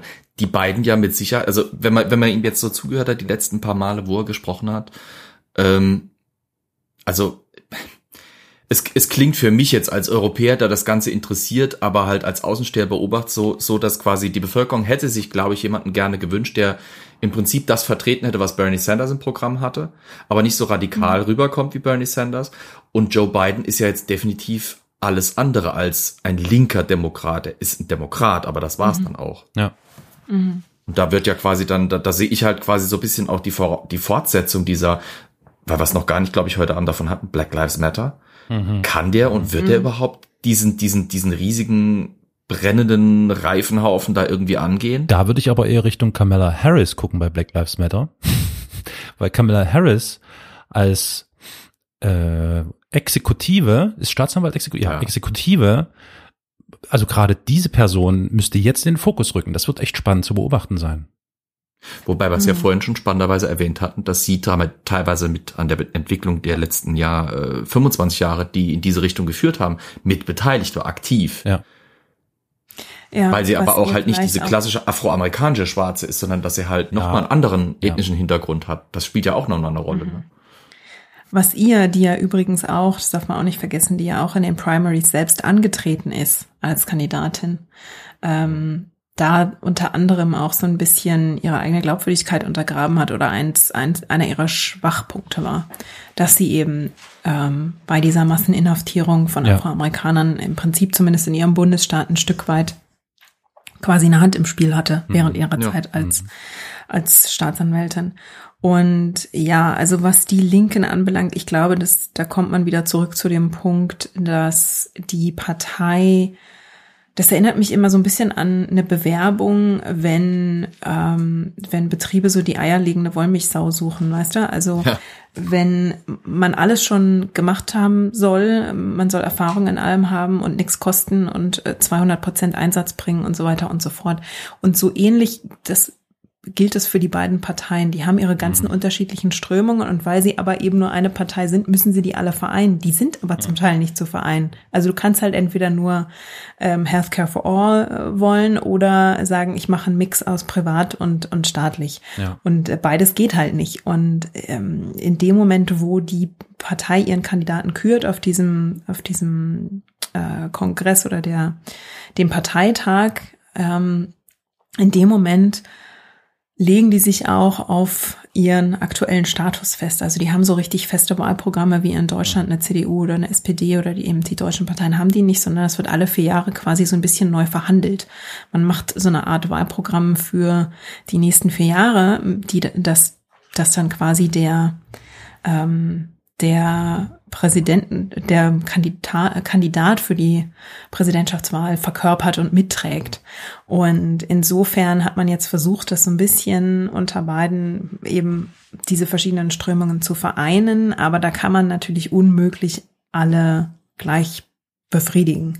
Ja. Und das ist eben die Krux, vor der er steht. Ich glaube schon, dass er im Bereich Black Lives Matter und generell, äh, was so ein bisschen die, den normaleren Umgang im Land anbelangt, ich glaube schon, dass er dafür ein guter Kandidat ist, weil er im Umgang mit Menschen wirklich sehr, sehr gut ist. Er ist sehr warmherzig, ist sehr spontan und hat da ein ähnlich gutes, ähm, ja, ein ähnlich gutes Talent wie Obama, muss man sagen. Und Seine Ehegattin nicht Leute, zu vergessen, ne? Bitte? Seine Ehegattin nicht zu vergessen, die spielt ja auch mit einer Rolle. Sein- ja. Seine Ehegatte nicht zu vergessen und auch seine Vergangenheit nicht zu vergessen. Ja. Ne? Also, Er ähm, war dass er Vizepräsident beliebt.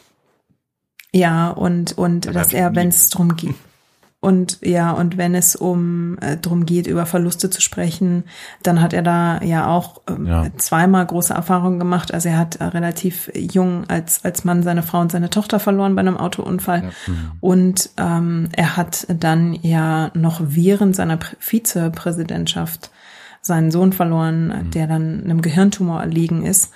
Und insofern kann er über Trauer sprechen und ist da sehr, sehr ähm, glaubwürdig und trifft dann auch wirklich einen Ton, der die Leute anspricht. Also empathisch. Und ja. Ähm, ja. ist ist offen, auch ist auch offen gläubig, ähm, weiß da auch die entsprechenden Leute anzusprechen im wahrsten Sinne des Wortes, auch emotional. Und dafür ist er, glaube ich, ein guter Kandidat. Und das, da muss ich sagen, in der, in der Beobachtung rein so von der Außenwirkung, das scheint ihm auch ein Ticken leichter zu fallen als Kamala Harris, die da, glaube ich, einfach noch ein bisschen mehr Erfahrung braucht. Also das heißt ja nicht, dass sie in die Rolle nicht auch reinwachsen kann. Ich glaube, wenn man ihr ein bisschen, ein bisschen Zeit gibt, kann sie da, glaube ich, auch relativ gut äh, reinwachsen. Und ja, dann, dann muss man einfach sehen, ich glaube, was ganz wichtig ist, was Black Lives Matter anbelangt, ist, dass jetzt einfach mal eine, eine Gesprächsbereitschaft da ist. Und da müssen sie den Ball halt am Rollen halten. Und mhm. ich glaube aber, dass die Organisation oder diese Bewegung da mit einer Regierung Trump, äh, Trump Harris, oh Gott, oh Gott, mit einer Regierung Biden Harris wesentlich bessere Chancen sieht als mit ähm, Trump Pence, weil ja. mit denen war da einfach nicht zu reden. Ja. Ja. Ähm, Elias? Ja. Ähm, Gibt es denn eine Frage im Chat? Sonst würde ich nämlich noch mal eine kurz einwerfen, um das Thema noch ein bisschen aufzulockern. Oh, wir diskutieren nur ein bisschen währenddessen so weiter. Also nein. Es gab noch nicht, also keine wirkliche Gut, Frage. Dann, dann würde ich mal kurz eine Frage mit einwerfen, die du vielleicht, Jasmin, das hast du ja schon angekündigt, kurz beantworten kannst, nämlich, wie ist denn die Wahrnehmung der Amerikaner äh, der Deutschen, von den Deutschen beziehungsweise den ÖsterreicherInnen? Also hm. wie nehmen die diese beiden Länder wahr? Oder wissen die davon überhaupt? Also ich erinnere mich noch an Dokumentationen von früher, wo man, wo man nach Deutschland gefragt hat und dann haben die Adolf Hitler gesagt, so nach dem Motto. Mhm. Wie ist es denn wirklich? Also ich glaube grundsätzlich kann man sagen, ähm, dass in, mit Blick auf Deutschland schon ein Interesse und auch eine Wahrnehmung da ist, weil Angela Merkel, und das vergessen wir als Deutsche, glaube ich, gerne im Ausland und auch in den USA schon wirklich ein Ansehen genießt. Also die hat sich ihre, mhm. in ihrer Rolle als Staatsoberhaupt hat sie ähm, oder als als ähm, Regierungs Regierungschefin Regierungschefin, danke. Bei, bei mir merkt man jetzt auch langsam schon die, die zwei Stunden. Der Hund sitzt auch schon neben mir und guckt mich an, äh, fragt sich, wann, wann er mal raus darf. Ähm, also die, die genießt ein unheimliches Ansehen und äh, hat sich ein Ansehen erarbeitet, das über die Landesgrenzen hinausdringt und das in der Tat sogar auch bis nach Amerika dringt. Also da wird sie schon wahrgenommen und weil sie auch, sie ist ja einfach eine Konstante auch seit Jahren auf der politischen Bühne und das trägt viel dazu bei, dass man Deutschland hier wahrnimmt und dass man auch mit relativ offenen und ähm, wohlwollenden Augen auf Deutschland spricht, äh, auf Deutschland schaut. Und was jetzt die Österreicher anbelangt, ich weiß ich Exploding Trees, ne? Ehrlich, weiß ich nicht. Also die Österreicher, die wohnen alle im ich mein, man, da muss man ja auch mal dazu sagen, dass ähm, bevor Kurz kam, also Sebastian Kurz, ja. glaube ich, haben wir auch nicht wahnsinnig viel nach Österreich geschaut. Das kann sein, Und, stimmt, äh, ja. Das stimmt. Österreich spielt, glaube ich, auch in Europa nicht unbedingt immer eine der der ersten Geigen.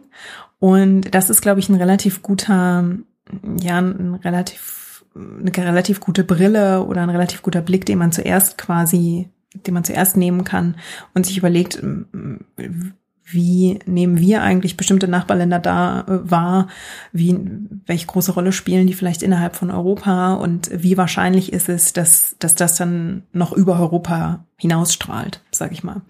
Und da glaube ich, dass Europa zumindest oder äh, dass Österreich zumindest politisch gesehen hier nicht wirklich in Erscheinung tritt. Ähm, ich glaube, was man eher sagen kann, ist, dass die europäischen Staaten, dass die Amerikaner dafür insofern ein Interesse haben, ähm, wenn es um ihre Herkunft geht, also um ihre mhm. Geschichte. Also die ja. Amerikaner sind ja alle große Fans von Ancestry.com und ähm, ja, ja. 23andMe und wie diese ganzen Services alle heißen, mit denen man seine Wo man die Gene DNA testen kann. Ja, hm. genau, um dann herauszufinden, ich bin 25 Prozent Deutsch und äh, 4 Prozent Rumänisch und ähm, keine Ahnung, was dann noch alles aufgelistet wird. Und drei Prozent Charity, also Indianer. genau, genau. Genau. Und da haben die ein großes Interesse dran. Also es ist schon, schon so, dass kulturell gesehen, glaube ich, äh, spielt Europa dann eher eine Rolle, ähm, weil viele Amerikaner schon, ähm, also die, die, die gern reisen, die, die gern auch längere Reisen machen, die lieben Europa für die lange Geschichte, dass es hat und ähm, die sind auch sehr interessiert an bestimmten Staaten, einfach weil sie dort ein Stück ihrer Familiengeschichte hinverfolgen können. Mhm. Insofern, das ist, glaube ich, so oh. die Brille. Also mir geht's oft so, dass, wenn ich das noch sagen darf, mir geht's oft so, dass wenn ich Leute treffe und ähm, die dann mitbekommen, dass ich Deutsch bin, dann kommt relativ oft äh, die Gegend, die Amerikaner am häufigsten kennen, ist tatsächlich Süddeutschland. Das ist entweder Frankfurt oder mhm. München und es hat mit zwei Dingen zu tun, mit ähm, Flugzeugbasen oder mit Armeebasen, ah, ja, ja. Mhm. sprich Frankfurter Raum und auch ähm, äh, der süddeutsche Raum generell. Genau. Und dann lieben die einfach, wenn die in Deutschland reisen, reisen die einfach sehr häufig tatsächlich in München, nicht nur wegen des Oktoberfests, sondern auch ähm, wegen. Ja, aber das, also die reisen viel in Bayern. Also ja, tatsächlich ja. Neuschwanstein, München, die Architektur und Nürnberg, so das sind ja. relative Highlights bei denen auf dem Reiseplan, so wie wir halt hier auch bestimmte Staaten halt stärker bereisen und, und besuchen als Deutsche. Also wir fahren ja auch nicht nach Montana, sondern durch Kalifornien und so, ne? Insofern, jetzt weiß ich nicht, ob man Bayern mit Kalifornien vergleichen kann. Da werden sich jetzt, weiß ich nicht, ob die Bayern sich da freuen oder, oder sagen, nee, nee, nee. Nee, Aber, Bayern ist eher ähm, das Florida von Deutschland. das hast du jetzt okay. gesagt. Das, ja, ja, das habe ich gesagt. Keine Bayern dass, vergrätzen. Hm, nicht?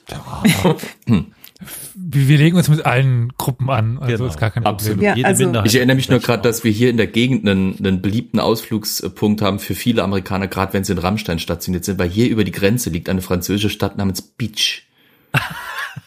Sehr gut. Ja. I was in Beach. Jeder, jeder Ami, der hier runterkommt und, und direkt nebendran liegt quasi eine Stadt, die heißt Nancy, aber gesprochen auf Englisch wäre es Nancy, das heißt, die fahren dann immer nach Bitch mhm. und Nancy. Okay. Klassiker. Mhm. Klassiker. Ich weiß gar nicht, ja. wie viele Bilder ich gesehen habe. guck mal, ich war ein Bitch. Und ähm, vielleicht ein, ähm, eine Seitenbemerkung noch, was man natürlich auch nicht vergessen darf, ist, dass es ähm, immer noch eine, eine Generation gibt ähm, oder die Generation jetzt, deren Eltern und Großeltern haben halt im Krieg gekämpft, ne? Ja. Und ja. die machen darüber immer noch eine Verbindung. Aber das heißt dann nicht, also mir ist es hier noch nie passiert, dass ich mit jemandem gesprochen habe, gesagt habe, ich komme aus Deutschland und dann wurde ich auf Hitler angesprochen. Also das ist, glaube ich, auch ein bisschen Klischee, Gott sei Dank mittlerweile. Das ist eher was, was, äh, Elias, passiert. Du, hast vorhin ja. vor einer halben Stunde ein Apropos eingeworfen. Apropos Herkunft. ich habe dem Letzt in der äh, in dem Archiv Speyer einen doch äh, passenden äh, Eintrag gefunden. Deine Vorfahren waren. Nein, nicht meine Vorfahren. Eine Vorfahren. Na, meine nicht. Eines gewissen Präsidenten haben äh, beantragt, dass sie zurück dürfen nach Bayern. Und dann ja, meinte der Bayerische wurden nicht mehr reingelassen. Nö. Äh, wer denn? Was denn? Hä? Ja, äh, der, was ist das? Der Urgroßvater oder der Ur-Urgroßvater von Trump? Der Aha. ist ja, der kommt ja hier aus der Gegend. Ja. Pfälzer? Ja. Kommt aber nicht aus Bayern, der kommt aus Karlstadt, nämlich bei uns um die Gegend. Das ist nämlich äh, pfälzisch, leider Gottes. Ja, war aber damals. Was, wo wir stolz drauf sind. Ja, ja damals war es noch Königreich Bayern. Damals, genau. also vor Äonen. Egal, auf jeden Fall hat der sich vor dem Militärdienst gedrückt und ist in die USA genau. gewandert, ausgewandert. Und dann wollte er irgendwann wieder zurück, aber dann meinten die Bayern halt so, nee, äh, Drückeberger nehmen wir nicht. Und dann musste er in den USA bleiben. Und deswegen ist Trump jetzt in den USA. Übrigens, Trump wurde auch mehrfach vorgeworfen, dass er sich vom Militärdienst gedrückt hat. Ne? Der hat mich auch nirgendwo kämpfen müssen. Keiner von seinen Verwandten hat irgendwo gekämpft oder irgendwo was geopfert. Und das ist eigentlich so fast schon eine ungeschriebene Regel. Die letzten Präsidenten hatten eigentlich fast alle, nee, eigentlich hatten sie alle irgendwie eine Beteiligung an irgendeinem äh, Krieg äh, den mhm. die USA geführt haben, gehabt. Das gehörte irgendwie zum guten Ton, allein schon wegen dieser ähm, Rel Relatability, ähm, damit sie überhaupt Kontakt mit den eigenen Truppen so richtig auffangen. Was willst du mit, das ist wie bei uns die Diskussion, warum haben wir eine Verteidigungsministerin, die nicht selber gedient hat. Ähnlich wie die Frage äh, hier bei uns gestellt wurde wegen Ursula von der Leyen, wobei sie bei uns nicht so weite Tragweite hat, wurde sie in den USA an Trump auch gestellt. Mhm. Und er hat ja auch ja, gezeigt, dass er anderen relativ gut. Ha Hallo? Ja, also, also. Er, hat, er hat gezeigt, dass er mit Veteranen und mit den Hinterbliebenen von Veteranen nicht wirklich gut kann. Ich erinnere da nur an diesen Zwischenfall mit diesen zwei äh, Teilnehmer des demokratischen Das ist, das ist eine, eine Startrampe für mich. Du hast gerade was von Hinterbliebenen ja. gesprochen. Bevor der Hund von Jasmin zu einem Hinterbliebenen äh, äh quasi wird, ähm, sollten, oh wir, sollten wir ihn und vor allem natürlich auch Jasmin von unserem Gesabbel ähm, befreien. Wir sind ja nun schon weit über die zwei Stunden. Äh, ich, ich könnte jetzt hier noch ewig und drei Tage, aber ich meine, ist ja auch mal gut. Wir können ja auch äh, gerne mal ja. äh, weitermachen ja. mit allen noch offenen Fragen, die vielleicht dann, ähm, also jetzt war natürlich ein bisschen Wahl- und, und Pandemie-Special, genau, aber genau.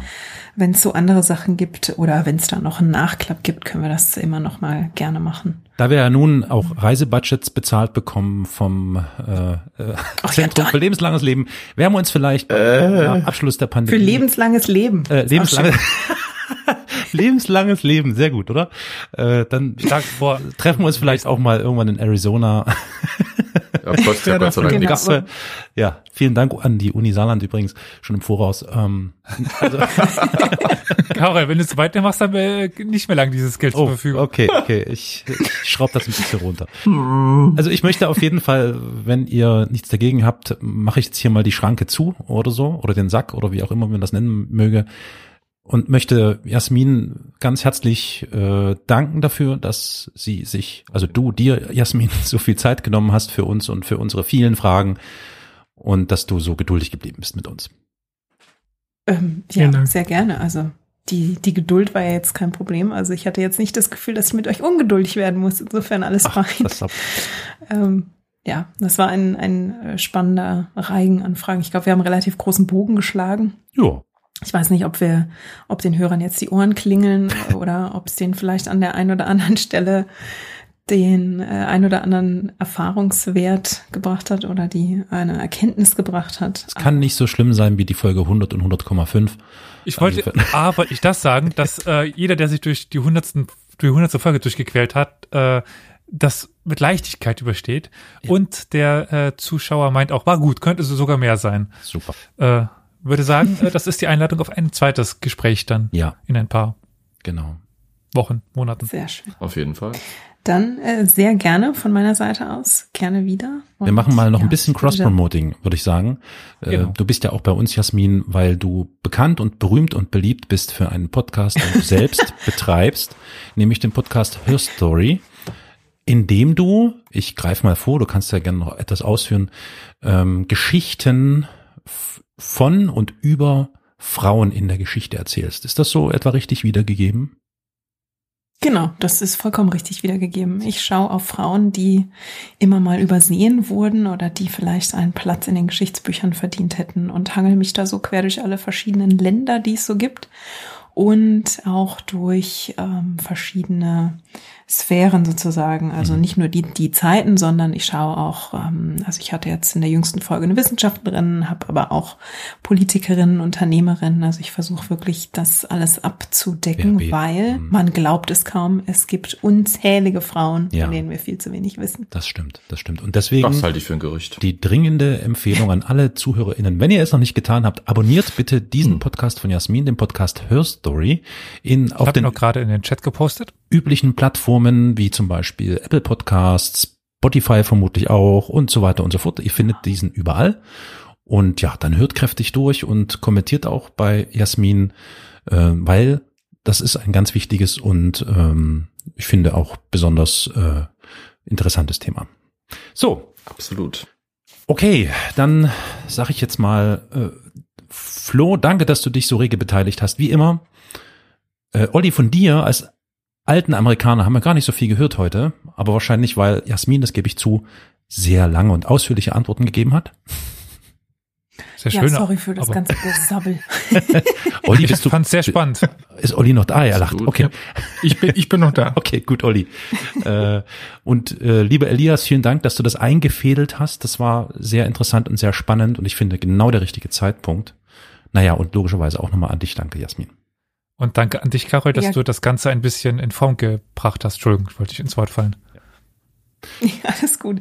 Ganz, ganz lieben Dank an euch für die Einladung, für die Fragen, für eure Geduld mit meinen langen Antworten.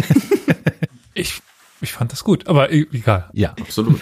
Also, das heißt, bleibt bitte alle gesund, passt auf euch auf und äh, ja, fahrt ein bisschen runter, entspannt euch alle, wird schon alles wieder gut. Ja, ja, ich glaube, wir geklatscht. nee, Okay. das waren die Ohren vom Hund, die beim Schütteln Oh. Aber ihr könnt es gerne Oh, als ich- Applaus sehen. Ja, genau. So Absolut. neidisch. Okay, also dann. Äh, wie sagt man in Amerika? Äh, bye? Einfach nur bye wahrscheinlich. Also bei euch in Arizona, wie sagt man? Ja. Bye. In der Tat, genau. Bye, bye. Bye, bye. Auf ein Wiederhören. Gut, ihr Lieben. Macht's gut. Cheers. Tschö. Ciao.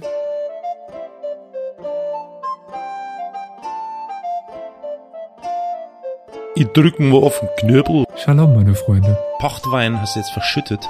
Ein bisschen. Dann hast du das Falsche reingemischt. Was? Nicht wahr. So, sieht doch schon mal besser aus. Okay, ich bin bright.